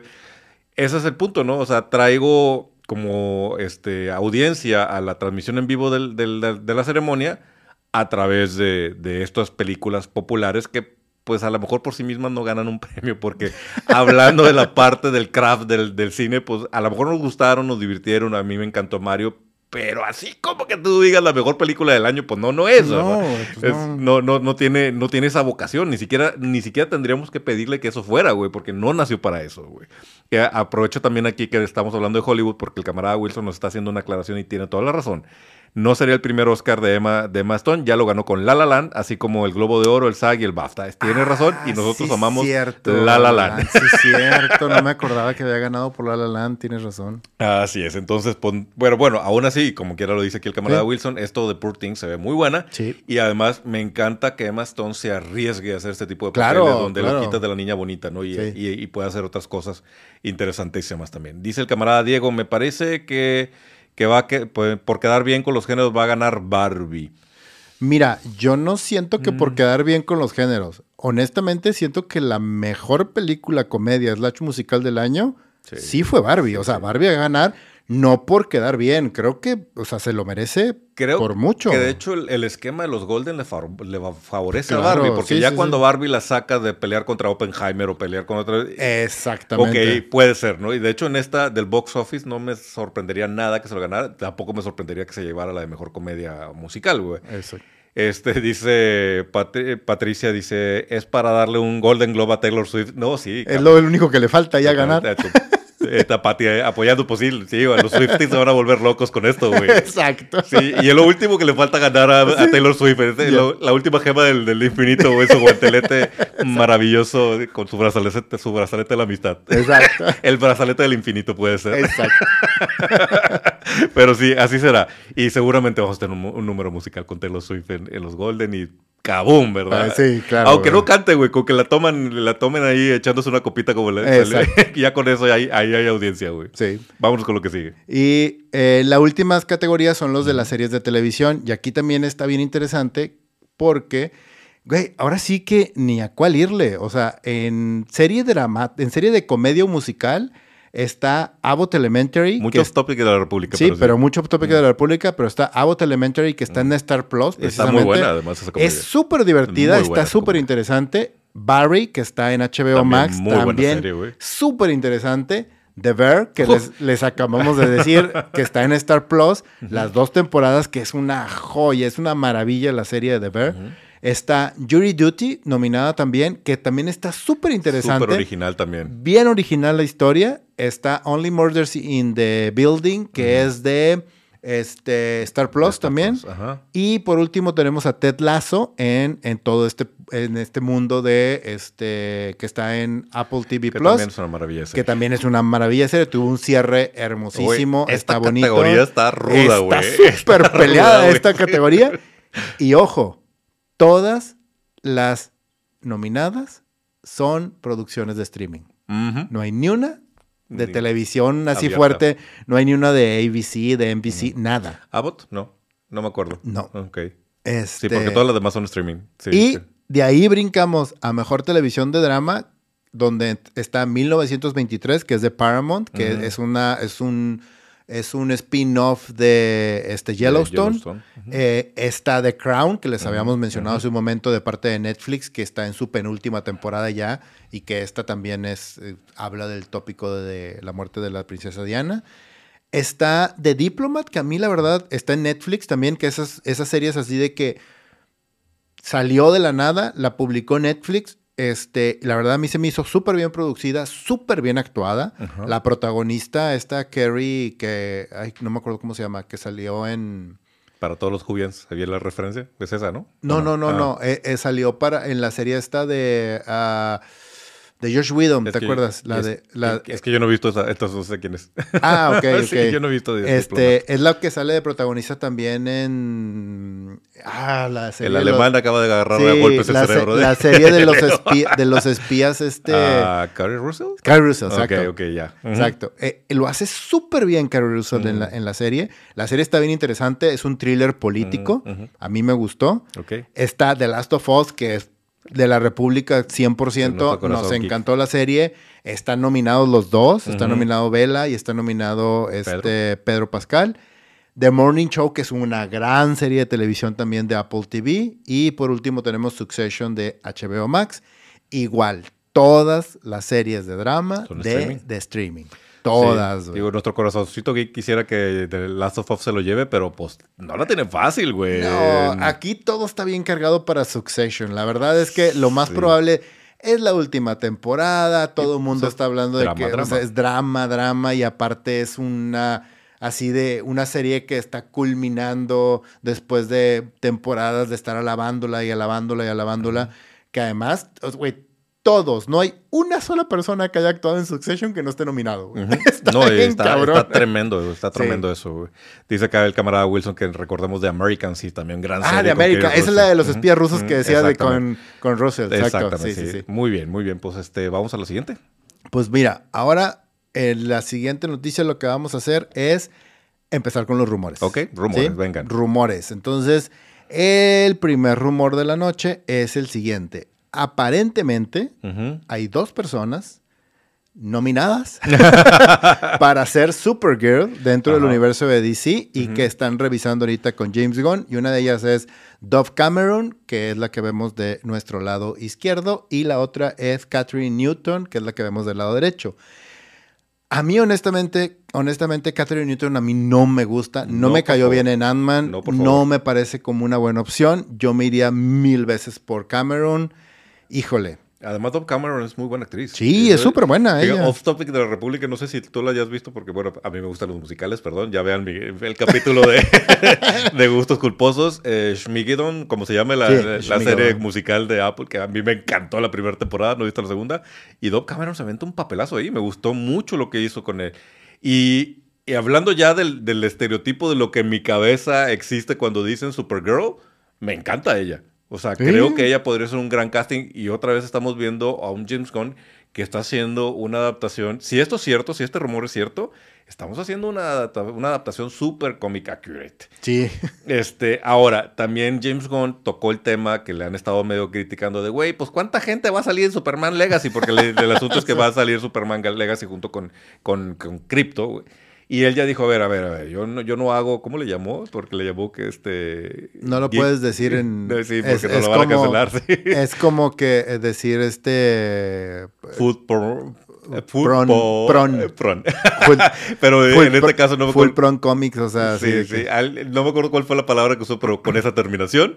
Este, y dice, yo no hago eso. ¿eh? O sea, si hay castings aquí, si están eh, los personajes es porque le van a construir hacia la historia. Sí, porque tienen una importancia, tienen un lugar y van a aportar algo a la historia y a lo que estamos contando. Si no, no van a aparecer. Así de sencillo. Sí, sí. Y yo insisto, yo creo que todos estos personajes que han mencionado y han casteado para el DCU están ahí para construir el mundo del DC que Exactamente. conforme va avanzando las noticias sobre esto, cada vez me, recuerda más a New Frontier, ¿no? Cómo aparecen estos personajes ahí de repente para decirte, el mundo cambió. Y la historia es consistente y sí te presenta muchos personajes, pero sin distraerse. Creo que James Gunn lo puede hacer. Y en el caso específico de Supergirl, pensando en Supergirl, of Tomorrow, nuestra selección de los, de los mejores cómics del año pasado y la inspiración para la película Supergirl, me encanta Don Cameron. Sí. Me encanta. Puede ser una gran, gran selección para eso. Ojalá que se sea. Ojalá que sea, por ahí. Siguiente rumor, si quieres. El siguiente rumor, y este es... Llega el momento. Todos Llegó el momento, porque este es, un rumor predictorio. Ya ven que hay muchas empresas que se dedican a hablar acerca de eh, o estipular más o menos cómo va la taquilla o cómo está funcionando y las predicciones de la taquilla, sobre todo. Aquí el tema es que eh, la gente empezó a pronosticar que a Willy Wonka, a Wonka, la película nueva que con Chamalet, este, le iba a ir bastante decente. Eh, la atinaron súper bien porque dijeron que iba a tener como, dicen, va a entrar como con unos 40 millones, terminó ganando 50, dijeron, ah, pues súper bien. este, y empezaron a hablar de que eh, empezaron a, moverse muy bien. The Color Purple, esta nueva reinterpretación de la película de Spielberg y del libro. este, hicieron un remake de la película y aparentemente le, está le, está yendo bien. ¿Eh? Con la sirenita, güey. le está yendo bien y está siendo como que un gran, gran éxito. Este, la noticia aquí es que aparentemente las predicciones en la venta y en cómo va a funcionar Aquaman el fin de semana de su estreno se va a convertir en el peor fracaso en la historia de, no de DC, no de películas de superhéroes, del cine, güey. O sea, que va a ser así. Y mira que... Horrible, que dices un así, va a ser un fracaso épico. Y, mira que ahí está de Flash, ¿verdad? Patelo está en el suelo, güey. Creo que va a caer a un ladito Coman, güey. Y todavía se va a tropezar y va a caer más abajo, güey. va a pasar a Coman, se va a tropezar con, con Flash y va a caer en el suelo, güey. Dios mío, güey, qué cosa tan espantosa, güey. Sí, sí, no, no, no manches. Esto va a ser así de que horrible. No sabemos en dónde va a caer esto, pero todos los analistas, todas las empresas que se dedican a esto, todos están diciendo, güey, esto así, épico, épico, Yo creo... Mm, pero mal. Yo creo que Momoa y todos, James Wan y todos los que han participado en la, película con es ya, por favor, estrénala, güey. Ya me quiero mover, güey. Ya, quiero hacer como que no hizo esa cosa, enterrarla en mi pasado, güey. Y volver a, volver a mi vida, güey. Porque sí, creo que va a ser, o sea, si hubo hate sobre la caída de taquilla de The Marvels y hubo hate alrededor de la caída de The Flash, no quiero saber lo que va a pasar con, con Aquaman. A lo mejor nos va a pescar a todos desprevenidos porque estamos en, Navidad y en fiestas y demás. pero... estamos hablando de que The Flash el primer fin de semana hizo 30 millones. Dios. El primer fin de semana hizo 30. Que estén diciendo que esto va a ser épicamente peor, ¿de cuánto estamos hablando? ¿Cinco? ¿Dos millones? ¿Un millón? güey, what the fuck? O sea. Y que esperemos que esto no se convierta, que ya lo platicamos con The Marvel, lo platicamos con Flash. Lo que estamos corriendo el riesgo es que la gente que pone el dinero en Hollywood diga, híjole, los superhéroes como que ya se apestaron, ya no vamos a poner dinero ahí. Y vamos a perder todo un género por no sé cuánto tiempo, como le ha pasado a varios géneros del cine, que dices, de repente dijeron, ya no. Y pasan 10 años hasta que vimos un western. De hecho, después de Unforgiven no hemos visto un western western, ¿no? ¿Cuándo fue el último western que vimos, así tal cual? Eh, lo que pasa es que también tiene mucho que ver con la aproximación. A mí, por ejemplo, el de 310 Toyuma, ah, eh, el, el, remake que hicieron con este Ah, Gladiador. Eh, este, este, con, ah, Crow, con Russell Crowe, sí. Con Russell Crowe. A mí me gustó, se me hizo padre. Pero te digo, depende mucho del tipo de, acercamiento que hacen, cómo funciona. Al final de cuentas, Yellowstone es un western en la época moderna. Claro. Lo que le pasa a estos tipos de géneros, sí, sí, sí hay, pero no hay como esta corriente como ahorita estamos viendo los superhéroes. Y hubo un tiempo que los westerns salían tres o cuatro por temporada, güey. Y, y eso se acabó porque la gente dejó de verlos. Así como se acabaron las películas de acción grandilocuentes de Schwarzenegger y Rambo porque se acabó, la gente dejó de verlos. Ahorita podríamos estar en el punto donde esta gente que decide con base en cuánto voy a ganar, que le vale gorros y que el origen, que si está en Lee, que Dios lo tenga su gloria y demás, eso le vale un cacahuate y dice, si yo esto no me va a dejar dinero, al diablo con los geeks y ya no pongo dinero en este tipo de propiedades. Estamos en ese riesgo, o sea, ya llevaríamos tres al hilo de grandes producciones, de estudios bien posicionados, de universos bien queridos, que estarían yéndose al traste por una mala taquilla, por un mal manejo de los personajes. O sea, no es, culpa de nosotros, definitivamente no. Pues pero sí. es por un mal manejo de ellos mismos, de las mismas productoras que no saben qué estaban haciendo con esos proyectos. Dice el camarada Wilson que Aquaman caiga al lado de Flash en taquilla hace que tenga más sentido la escena postcréditos en la que se cae ebrio. sí, eh, hasta pudo haber sido como una premonición. Exactamente. Poéticamente nos lo dejaron ver el futuro, güey. Dice, ah, mira, prepárate aquí como el, el, Achievement Unlock, porque tenemos también al camarada Gabriel Curiel, que dice, buenas noches, camaradas, primera vez que me toca verlos en vivo, siempre veo sus repeticiones. Bienvenido, camarada. Achievement Unlock. Muchas gracias por estar con nosotros. Dice Gabriel, ¿no creen que nosotros estamos dando, estamos ayudando a ese rumor y predisponiendo al consumidor y que sería mejor esperar a verla y ahora sí decidir si es muy mala. Mm, a veces pues mira, pasa, es, pero... que, es que sí, a veces pasa, pero en realidad, este, nosotros, la gente que nos gusta, vamos a ir a verla. Sí. O sea, nosotros somos el público cautivo que va a llevar esos 20, 30 millones que, hizo Flash. O sea, Flash fuimos a verla nosotros el primer fin de semana. Pues nosotros fuimos a ver Blue, Blue Beetle también. y en Blue Beetle fue exactamente lo mismo. a ver de Marvels. Ah, Blue Beetle tuvo cero publicidad. El, el, estudio le metió cero pesos a Blue Beetle y aún así le fue mejor que a The Flash. Precisamente porque la gente dijo, ah, está padre, güey, está divertida. La gente salía enojada de ver The Flash, güey, es diferente. Entonces, más allá de eso, creo que tiene que ver un poco con el, el boca en boca y sobre todo con el rollo de hacer un buen producto para que la gente que salga de esa película diga, no mames, tienes que ir a ver esto. Pero también en el caso de Aquaman tenemos algo que ni siquiera vimos en The Flash y no vimos tampoco en The Marvels, que tú ves el tráiler y dices, güey, no se ve buena, güey. O sea, deja tú, se ve más fatal, Y deja tú eso. Para nosotros, que a nosotros nos gusta, que conocemos DC, que sabemos de qué está sucediendo, sabemos que tiene relevancia cero. Todo lo que pase ahí no va a tener repercusiones whatsoever en todo lo que va a estar planteando y que va a ser James Gunn en el futuro, cercano, mediano y largo plazo. Entonces es todavía peor. Bueno, vamos a ver qué pasa con esta taquilla. Al final de cuentas creo que los fans vamos a irla a ver. Este, le vamos a dar una oportunidad. no pinta bien. Y como dices, pues además es el final del DCU y eso tampoco le ayuda. O sea, Vamos a, vamos a ver qué pasa con, con, esto. Dice el camarada Alejandro, saludos desde Panamá, amigos. La gente con ansias de hacer plata sin importar nada nos va a dañar el género. Pues sí, pues sí. eso también tuvimos mucho. Al principio lo platicamos eh, hace recientes episodios, es cuando Marvel nadie sabía qué era y lo querían medio tratar de, de echar adelante le dieron como más este, fuerza a los creativos, a Fabro, a Feige, a, este, para tomar decisiones. Y ahora, conforme fue dejando plata, pues la gente empezó a decir, no, no, no, no, yo te digo cómo hacerlo, ¿no? Y, y, pasan estas cosas que le pasó a DCU y que le está pasando a Marvel. Dice César Jaime, el detalle es que Aquaman no tiene nada a su favor, ni alguna campaña viral, ni nada posible escena postcréditos, etcétera, nada, ¿no? ¿Sí? no Fuera de los anuncios de Carl Jr., nada. Fuera de los anuncios. Y el TikTok, hay, hay una recomendación, por favor, vayan todos a seguir a Jason Momoa en TikTok, que lo acaba de abrir recientemente. Qué divertido es ver a Jason Momoa en TikTok, güey. Y acaba de subir uno padrísimo bailando. ¿Cómo se llama? Eh, Master, el, que sale también en Insidious, el, villano, pues. Sí, su hermano, su este, Patrick. Eh, ay, no me acuerdo cómo se llama ese actor. Pero bueno, salen ellos dos y salen bailando con el tridente de Aquaman, güey, muy tiktokiano, güey, y está fabuloso ese video, güey. Pero Jason Momoa hace buenos TikToks. Vamos a, la siguiente este, fase del programa que son los trailers. Aquí nos vamos rapidito para tener tiempo de hacer el review, el review porque vamos bien tarde. Este, y luego nos regañan a nosotros. me dejan sin cenar, oigan. ¿Te van a dejar sin, ¿te van a dejar sin cenar? Sí, me van a dejar sin cenar, mi amor, ¿me esperas? Vamos a empezar con los trailers de esta semana. Y esta semana hubo tres trailers interesantes. El primero de ellos fue el de What If, el de temporada 2. Que aquí Disney va a hacer algo bien curioso e interesante que me llama la atención. Y creo que es un experimento que va a valer la pena ver cómo funciona.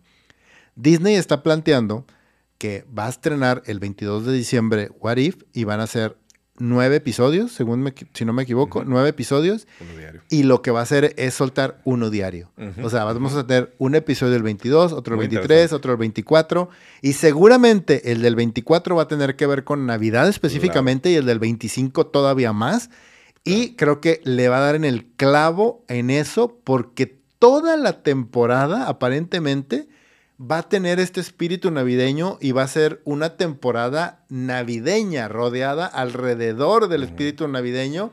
Como quiera que vayan a contar esto, porque hay unas historias que se ven así como que, a la madre zombies, a la madre semidioses, a la madre esto. O sea, sí, creo que puede ser algo interesante. Vamos a ver cómo le funciona. Y va a estar padre eso de que, ay, todos los días sentarte a ver el episodio. Y se ve chido, se ve que la, serie mantiene el, espíritu de la, temporada anterior, que pues, fue una de las cosas que más nos gustó de lo que ha soltado Disney en, en, streaming.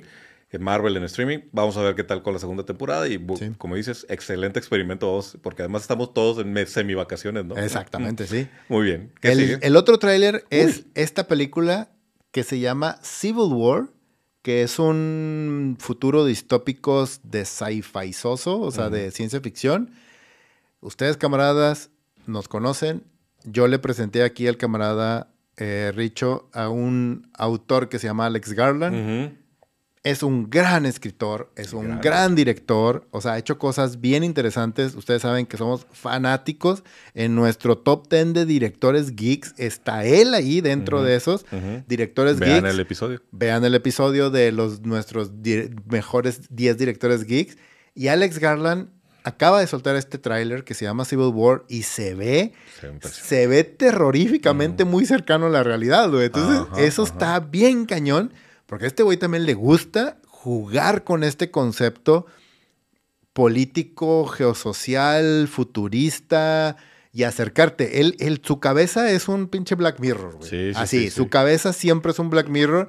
Tiene series bien chingonas. Hay una serie maravillosa de él de ciencia ficción que se llama Devs, que está en Star Plus. Véanla, por favor. Él es el escritor y codirector de Dread, que es una gran, gran película. O sea, entre muchas otras cosas. Sí, y esta en particular se ve súper... También esta me pescó desprevenido, no sabía que venía, vi el tráiler y dije, Dios, ¿qué es esto, güey? Necesito verlo ya, güey. Sí. Chido se ve. sí, la caída de Estados Unidos, además va a ser súper morboso, o sea, va a llamar mucha gente nada más por ver cómo podría caer Estados Unidos en una guerra civil. Vamos a, vamos a ver esta película. ¿Qué, cuál, me sigue? Y el último tráiler que vimos que nos llamó mucho la atención esta semana es el tráiler 3 y final de Dunas parte 2. Que yo, para serte honesto, si bien yo soy fanático, yo he leído el libro varias veces, yo ya sé lo que va a pasar antes, dinero, en medio, después, o sea, todo. Ya sé, ya sé dónde va a culminar todo. Sin embargo, sentí como que dije, hijo, güey, este pinche tráiler ya me mostró demasiado de lo que quería ver. Sí, a mí me emocionó mucho. Yo que no soy fan de, los libros. Pues a lo mejor por eso, de que por, como no eres fan de los libros, pero yo dije, ah, me hubiera, me hubiera querido experimentar ese momento en el cine sin saberlo, o sea, sin, sin verlo en el tráiler. no me digas qué es, porque a mí me gustó mucho lo que vi. Dije, ok, ya estoy ahí, ya, ya, ya no me digan, ya, ya, yo, si me sueltan el boleto ya lo compro, güey. Sí, lo mismo me pasó cuando vi, y voy a ponerles un ejemplo, pero lo mismo me pasó cuando vi el tráiler de este, Ender's Game. Mm. El libro es uno de mis libros favoritos de sci-fi también. Vi el tráiler de Ender's Game, el primer tráiler, güey, así, y dije, no mames, que pusieron en el tráiler el final de la película. el puto final de la película lo pusieron en el tráiler y dije, güey, no mames, ¿por qué hacen eso? Obviamente si alguien no ha leído el libro, pues, no pues, sabe. de noche, güey. Pero no mames, no hagas eso, no me chingues. Así me sentí un poquito con este tráiler. Muy bien, entonces ya son todos los trailers, vamos a pasar a los reviews. Eh, dice el camarada Wilson, ¿será que decoran el, el del el, el árbol de Loki, güey?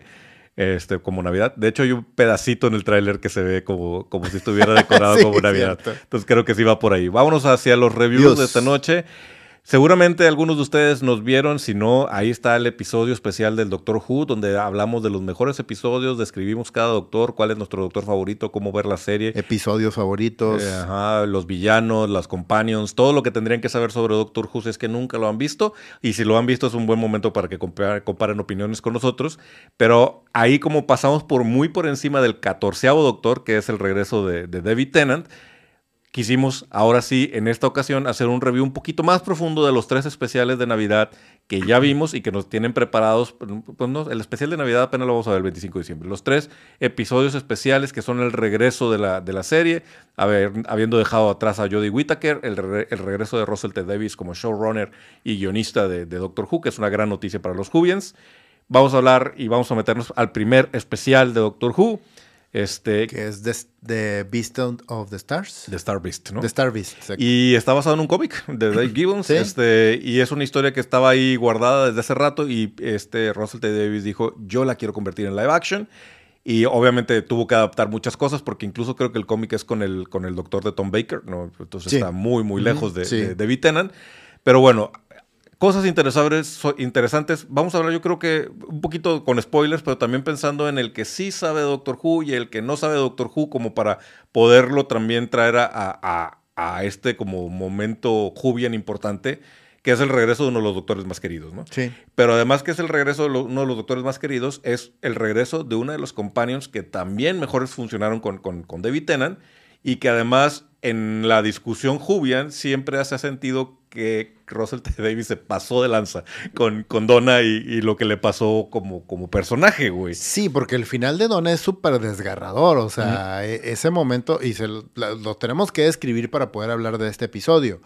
Eh, al final, eh, por una circunstancia muy específica que sucede dentro de la historia, Donna este, va a morir, básicamente si no le borra la memoria del doctor y el doctor tiene que borrar todo lo que sabe de él. Entonces, todas las aventuras, toda la amistad, todo lo que forjaron juntos, desaparece de la memoria. Tenan se va desgarrado así del corazón porque acaba de perder a su mejor amiga. Claro. Y ahí se acaba, donde la deja en la tierra y ya se olvida de todo. Y es dolorosísimo. Es súper horrible eso, de que la deja ahí con la memoria borrada y ahora, o sea, como 15 años, no, me exageré, como ocho años después, regresa Tenan y se encuentra de nuevo con ella. Que ahí es donde empieza el episodio. Y que creo que una de las magias principales para hablar de este episodio, y lo platicamos tú y yo, es lo a mí, que, para mí David Tennant es uno de los doctores más, mi, doctor favorito, punto.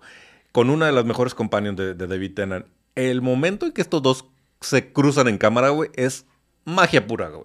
O sea, fue un momento en donde mi cabeza dije, no manches, estoy otra vez en, en esa época parece que no pasaron años, parece que es, es una continuidad de la serie. Los dos son muy buenos. Qué bárbaros, güey. Y, se te olvida que están más, pues, están más viejos los dos, o sea, les notan las caras, se les notan en la misma, en la misma actuación, ya... David Tennant es muy, muy físico como actor, pero a esta, a Donna sí se le nota que ya no es la chava que puede andar corriendo atrás del doctor, güey. Y llega un momento que te vale, por lo bien manejado que está la química entre ellos, el tema de todo este inicio de no le puedo decir, no, es que si, si se acuerda de mí se muere. Y entonces la gente que sabe que Donna ha olvidado al doctor, al ver que el doctor regresa y que es la misma cara del doctor que le, que le hizo eso, es, no, ¿qué estás haciendo tú otra vez? Y, entonces, esa parte a mí me gustó mucho. Se me hace bastante jubia en el, episodio, güey. Sí, digo, el, el, episodio en sí es un homenaje a todos los amantes de Doctor Who, con muchos detalles, empezando por el tema de la historia el regresar a Donna, el regresar a Tenan, que ahorita hablamos en el tercer especial, un comentario que ya habíamos platicado tú y yo, pero en este, a mí, honestamente, este de los tres especiales es el que menos me gustó. Eh, al principio, y esto ya es hablando de manera muy técnica, yo amo a Tenan como actor y de hecho, o sea, Good Old Men, entre otras series, entre muchas otras cosas, empezando con Doctor Who, me parece genial. Él lo hace muy bien. El guion y la dirección se me hacen acelerados, se me hacen arrebatados un poco. Hay algunas cosas que las siento muy forzadas en el sentido de que si las... Ah, ya has de cuenta, este es un ejercicio que siempre hemos hecho tú y yo también aquí, de que si quitas eso del guion, sigue funcionando la historia, avanza, se queda, modifica, causa algún cambio drástico dentro de la historia. No.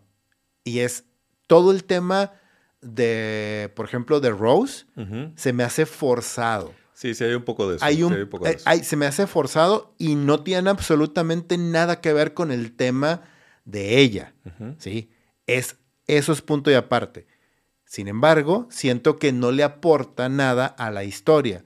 Y ese mismo entrelazado que tratan de hacer con la historia y con el personaje del, del de Beast, el MIP, lo sentí así como que, ay, güey, o sea, En el mm, caso de no mí, sé. me encantó como criatura jubiana. Sí, güey. O la, sea, la- es- la es criatura un- está genial, sí, güey. o sea, sí, es- está bien es- chida. Es un digno este, elemento para, la, para toda Sí. la mitología del doctor, güey, para los adipositos, güey, para los... Sí, no, y, y el, y el switch que hace y todo lo que sucede dentro del episodio me parece súper Jubian. O sea, todo me parece muy bien. Siento que, eh, te digo, hay cosas con las que no estoy de acuerdo. Siento que algunas cosas estuvo muy acelerado, muy rush. Ahí está lleno, lleno de detalles que cualquier persona que ha visto más de una temporada de Doctor Who dice, ah, qué bonito, qué chido eso. Ah, qué padre está eso. Pero igual, te digo, hay cosas que sentí un poquito forzadas, lo sentí muy acelerado, sobre todo el primer tercio del episodio. Así de que, güey, espérate, espérate, tranquilo, tranquilo. Pero no lo sentiste malo, o si sientes que no, es no lo sentí malo. Haz de cuenta que si es empieza. un buen eh, capítulo del Es doctor. un, es, un, es un buen capítulo de Doctor Who.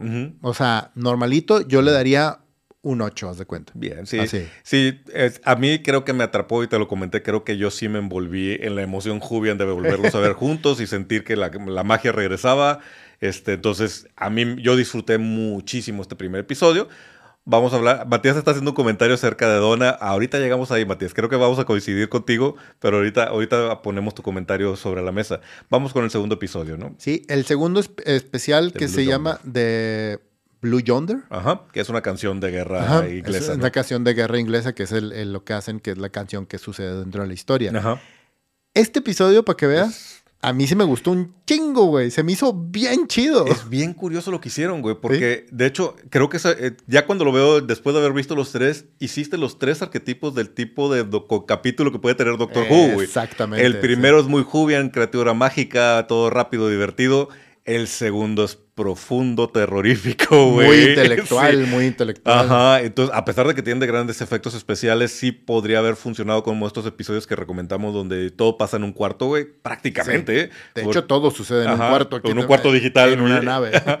Pero creo que aquí, y además ahí también le diste toda la carne a David Tennant para que haga lo que sabe hacer muy bien, güey, que es estirar al personaje del doctor y de repente hacerlo Literal y metafóricamente. literal y metafóricamente, güey. Eh, es- y además de- me encanta cuando el doctor arranca con estos inicios enigmáticos de ¿dónde estamos? Estamos en el, en el, el- en el final del universo, pero el universo es infinito. En tu época y con tu lenguaje y a tu conocimiento, eso es lo que piensan, pero después descubrirán que no. Que Así sí, de que pero no. Me, enc- me encanta eso porque sí es así como que, ay, pobre changuito. Así, sí, literal, cabrón. así le dice a Don, ay, changuitos que no saben esto. Y, y lo mencionaste tú también en el episodio del lunes. Sí. En el momento en que Donna de repente voltea y dice, ok, si estamos en el final del universo, ¿dónde están las estrellas? Es madres, güey, qué Sí, pedo, güey. Y entonces empiezan a construir esta historia siniestra, extraña de esta nave atrapada al final del universo y que no saben cómo regresar porque además pierden la TARDIS, güey. Me encanta cuando, cuando Russell T. Davis hace este tipo de juegos Sí. este, dramáticos, inesperados, rápidos, güey. Este, y se construye muy bien este episodio. Yo creo que de los tres es, es el, más el más fuerte a nivel guion, güey. Sí, de hecho, es el- porque es un, es un episodio precisamente sándwich. O sea, está, ya no te preguntas, ah, ¿por qué viene el acompañante? Ah, ¿dónde están? ¿Qué están haciendo? Etcétera. Es, ah, caímos aquí por error, que siempre pasa eso con Tardis, porque esa pobre siempre anda eh, achaca- achacándose.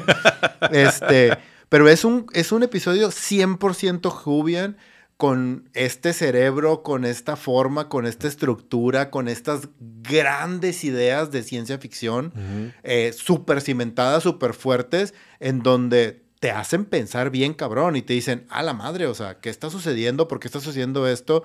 Y, y ese concepto creativo de Davis de trabajar con, con estas ideas de una nave a la orilla del fin del universo, cuando dices, el universo es todo. Güey, ¿dónde están? O sea, ¿qué está sucediendo? Es, ese tipo de cosas me encantan. Y me encanta también lo que hizo con el duelo de actuaciones, en donde Sí. empieza a jugarte con la, cava- con, la- eh, con la cabeza y dices, ¿qué está pasando? Algo, algo raro está sucediendo aquí. ¿Es la edición o es la historia? Y no me gustaría arruinárselo para los que no lo han visto, pero es maravilloso ese juego de Sí. cómo empieza a jugar psicológicamente contigo la historia, ¿no? Exacto. Además, el desenlace no lo vi venir. O sea, el, el Sí, tema el del robot, dije, Está bien chido, sí. ay, güey. Que eso también es una de las cosas que hace muy bien T- Davis cuando utiliza los elementos, o sea, te empieza a dejar como estas migajitas dentro de la historia y al final cierra de una manera espectacular diciéndote, ¿te acuerdas lo que viste al principio del episodio donde sucedió esto? Aquí. Ese, es, Así. Ese, es Davis escribiendo Blink, es escribiendo Doomsday, escribiendo estos grandes episodios. Y dices tú, güey, hijo de tu madre, ¿cómo eres bueno haciendo estas cosas? Midnight, ¿no? También sí. Sí, exacto. Bueno, ahora sí vámonos al tercero. Este, aquí... The Giggle. The Giggle. A ver, voy a empezar por lo bueno porque esa es la forma correcta de hacer las críticas, güey. The Giggle tiene algo que... Uno, me encanta cuando el doctor se mete con historia real. Y entonces al, tener al, al, inventor de la televisión en Londres e involucrarlo en la historia de, Doctor, me pareció un gran acierto. Además, la idea del muñequito, que es, es una anécdota real, transmitido por primera vez como, como imagen de televisión, convertido en elemento horrorífico, sci-fi, tétrico. Sí, está bien creepy. Me encantó, güey. Me encantó, cabrón. Este, hablando de Neil Patrick de este, Harris como de Toymaker. Lo hace súper bien. Nació para eso, güey. lo hace súper bien. Que ojo, otra cosa, y tú lo mencionaste. Eres un actor gringo, güey. Eres un actor gringo haciendo un papel en Doctor Who, que eso, eso ya es remarcable. Claro, y además, no sé si lo mencionamos en, el episodio especial, Neil Patrick Harris nunca había escuchado acerca de Doctor Who, No tenía ni idea. Él dice que cuando se le acercó, Russell T. Davis ya había trabajado con él en otro proyecto. Entonces, desde que empezó con la idea de regresar y utilizar al Toymaker, él este, pensó en Neil Patrick para, este personaje y le habló. Y dice, dice Neil Patrick que cuando le habló por teléfono, es que mira, voy a hacer otra vez Doctor Who. ¿Doctor qué, güey? y le, empezó a explicar, es que mira, que 70 años de historia, la chingada. Dijo, bueno, a la mitad de la, de la explicación dije, mira, pues yo no sé de qué me estás hablando, pero cuenta conmigo, me gusta, güey. Y entonces así es como que se metió él y él dice que está honrado de ser parte de la historia de, de la televisión británica, siendo americano, que lo hayan invitado a esto. De hecho, está bien interesante que Russell T. Davis primero pensó en la escena del, tema de, la televisión, el muñeco, cómo convertirlo en algo tétrico y dijo, bueno, ¿cómo lo puedo amarrar esto con, el mundo Jubian? Y fue cuando se, acordó de Toymaker, que es un villano que no había aparecido en décadas, güey. Tenía 50 años sin aparecer el villano, no Peleó con el primer doctor y hasta ahí llegó a nivel televisión, güey. Entonces me parece muy padre que lo haya incluido. Además, tener a Neil Patrick Harris haciendo este tipo de villano en el terreno de Doctor Who, le, le diste la oportunidad de hacer lo que él hace maravilloso. El, tema de esta de la parte musical, bailando con Spice Girls. Es, un showman, güey. Es, es un showman 100% y todo el mundo lo sabe. O sea, e, es, increíble. O sea, e, él es lo mejor del episodio y mira que tienes a Tennant ahí también. Sí, y, para los que nos vieron y los que no nos han visto, pero van a ver el, especial de, de, de Doctor Who, cuando dijimos Doctor Who tiene esta capacidad de ser súper over the top y que te tienes que aprender a, tragar esas cosas para disfrutarlo. Este es uno de esos episodios. Sí, sí, de hecho, porque además brinca del over the top visual a una solución súper básica, que es voltear una carta.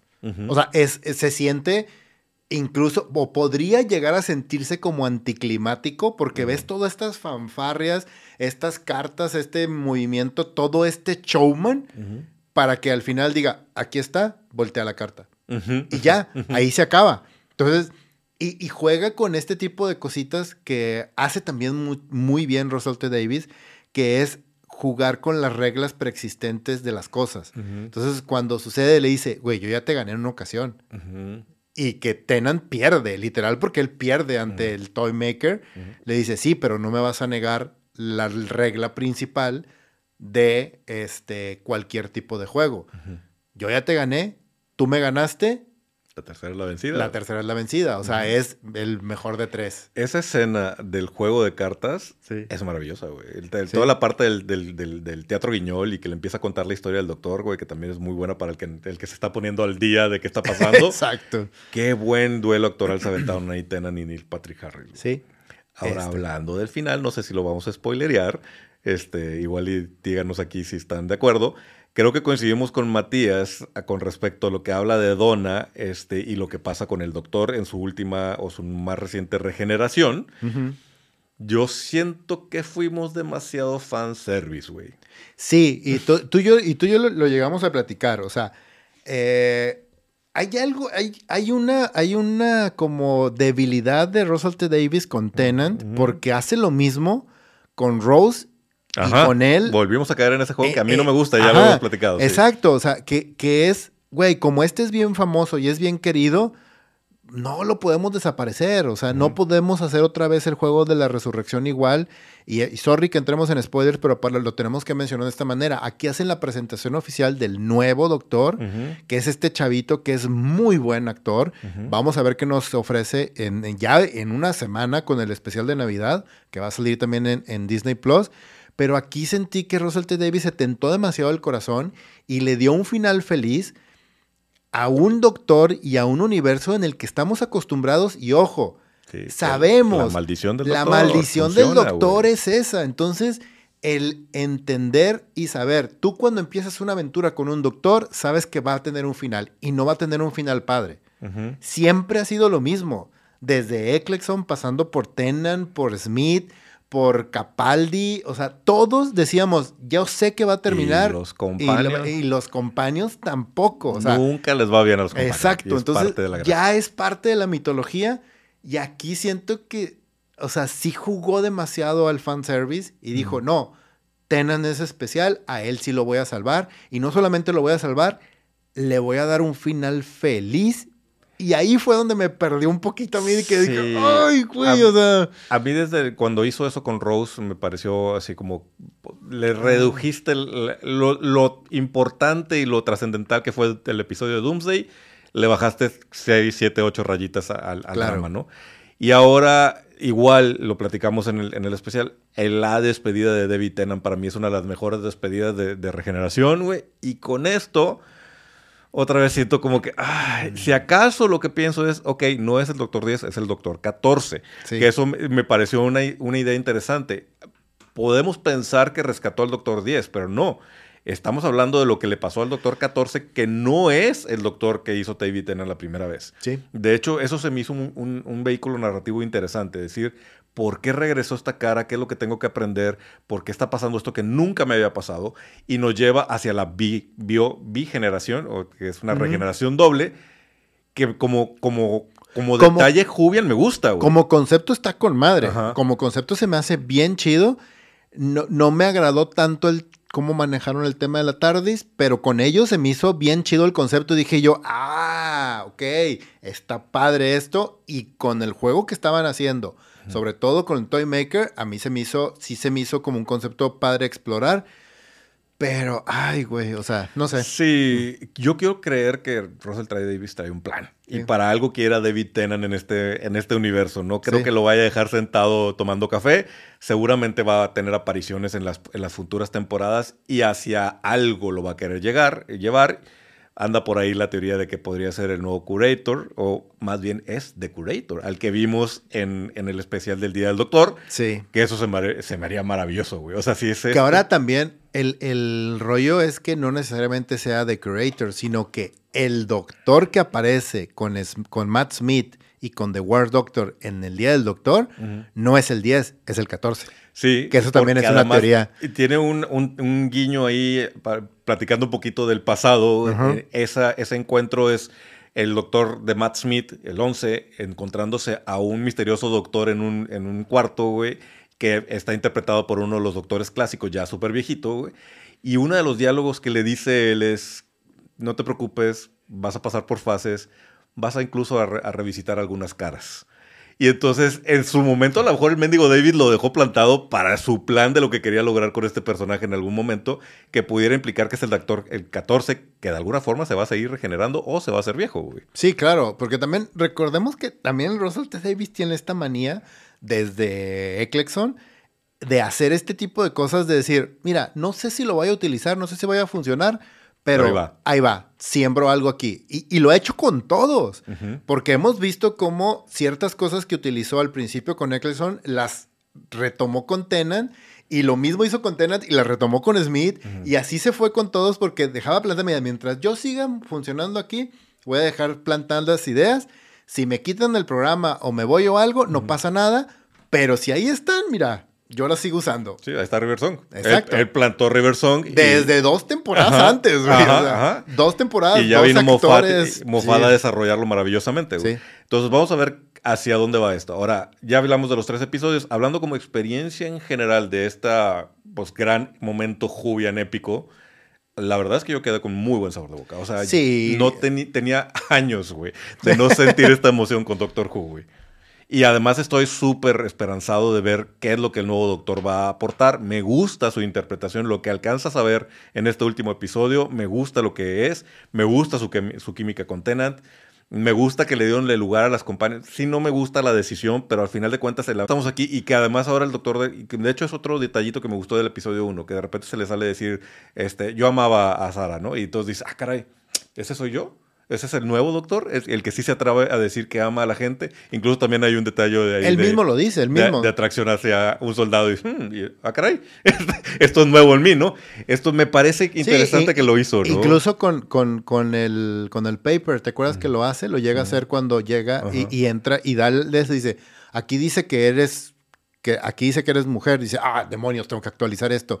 Porque está jugando con esta dualidad de cómo su mente, o sea, y, creo que va un poquito por este rollo como incluso lo vimos en Marvel, como lo hicieron con Loki, que el personaje de Loki dijo, güey, yo soy un, un género fluido, o sea, eso es, no, no tiene nada que ver. y el doctor, eso el doctor es igual. No es agenda, agenda walk. O sea, el doctor tiene 20 años, más de 20 años haciendo esto, güey.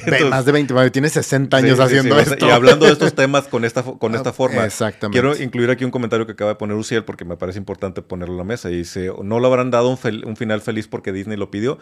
Pudieras pensar eso, pero no. Este sí es Davis, güey. Porque Davis ya, lo, ya había caído en esa trampa. Ya no lo había hecho con es, Rose. Es el mismo que hizo, lo hizo lo que hizo con Rose. Por eso no, no se extraña y sabemos de que ah, tiene esta debilidad con David Tennant. Le, duele el corazón con sus personajes, güey. y dice, no, güey, ya déjame, ya, ya lloré, güey.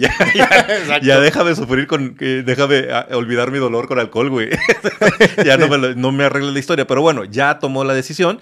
Vamos a ver hacia dónde vamos con, esto. En general creo que es una gran experiencia de como regreso doctor. Es una muy buena experiencia como regreso doctor. A mí yo creo que el segundo episodio se me hace el mejor, después el tercero, o sea, el especial 3 y al último el primero. Pero los tres son buenos, o sea, los tres son muy buenos. Eh, obviamente van. Siento que empezó, empezó bien. El segundo episodio fue de que, ah, no mames, qué chido. Y luego ya, pum, como que cayó en suavecito. Sí, sí, sí, definitivamente. Pero bueno, ahí está nuestro review del, Doctor Who. Ya pueden ahora sí tomar sus decisiones, ponernos aquí en los comentarios si ustedes están de acuerdo con nuestro review. Si no saben eh, más sobre Doctor y quieren conocer un poquito más, ahí está el episodio que acabamos de hacer hace un par de días, hablando todo sobre ser Jubian. Yo creo que hay que hacer un, otro episodio, güey, porque nos quedaron muchas cosas a, deber y a decir. Pues, fue, intentamos compactarlo lo más posible, pero. Pues sí, pero es, es un episodio que se ve, se ve chiquito por fuera, pero por dentro es, muy grande. Bigger in the inside. es no bigger in the inside. No pun intended. Y bueno, este también fue bigger in the inside porque empezamos con noticias y reviews y pensamos que nos íbamos a llevar menos, pero ya estamos aquí otra vez dos horas. sí, esperemos que el último episodio que vamos a ver la próxima semana no sea tanto y no se preocupen, ya les dijimos, les vamos a dejar con algunos contenidos grabados para que pasen las, las fiestas. No nos despedimos aún porque nos queda un episodio más en vivo la próxima semana. En ese, en ese nos despedimos y nos deseamos feliz año. En el siguiente episodio vamos a desear feliz Navidad, feliz año, vamos a traer pavo, vamos a traer, a traer que pues, champán, no sé, algo. Algo, algo. Algo ahí. Pero bueno, muchas gracias camaradas por haber estado con nosotros y conectarse hasta el final de este episodio. Les recordamos nuestras redes sociales, estamos en Facebook, estamos en TikTok, estamos en Instagram, estamos en Threads, estamos en la cosa que se llama Twitter. Si estás viendo esto en YouTube, es el momento de suscribirte, prender la campanita para que no te pierdas ni un episodio. También si lo estás escuchando en podcast, sea cual sea tu reproductor, suscríbete, subimos contenido cada semana, apóyanos uniéndote a los camaradas de la República, apóyanos con, con, el Patreon para que sigamos haciendo este esfuerzo. Muchas gracias a los que se unieron en el, en el, en el transcurso de este episodio. Y camarada Leo, creo que ya dije todo. camarada. Camaradas, camarada Leo. Camarada Richo. Camaradas todos, nos vemos y nos escuchamos en la próxima de República Geek.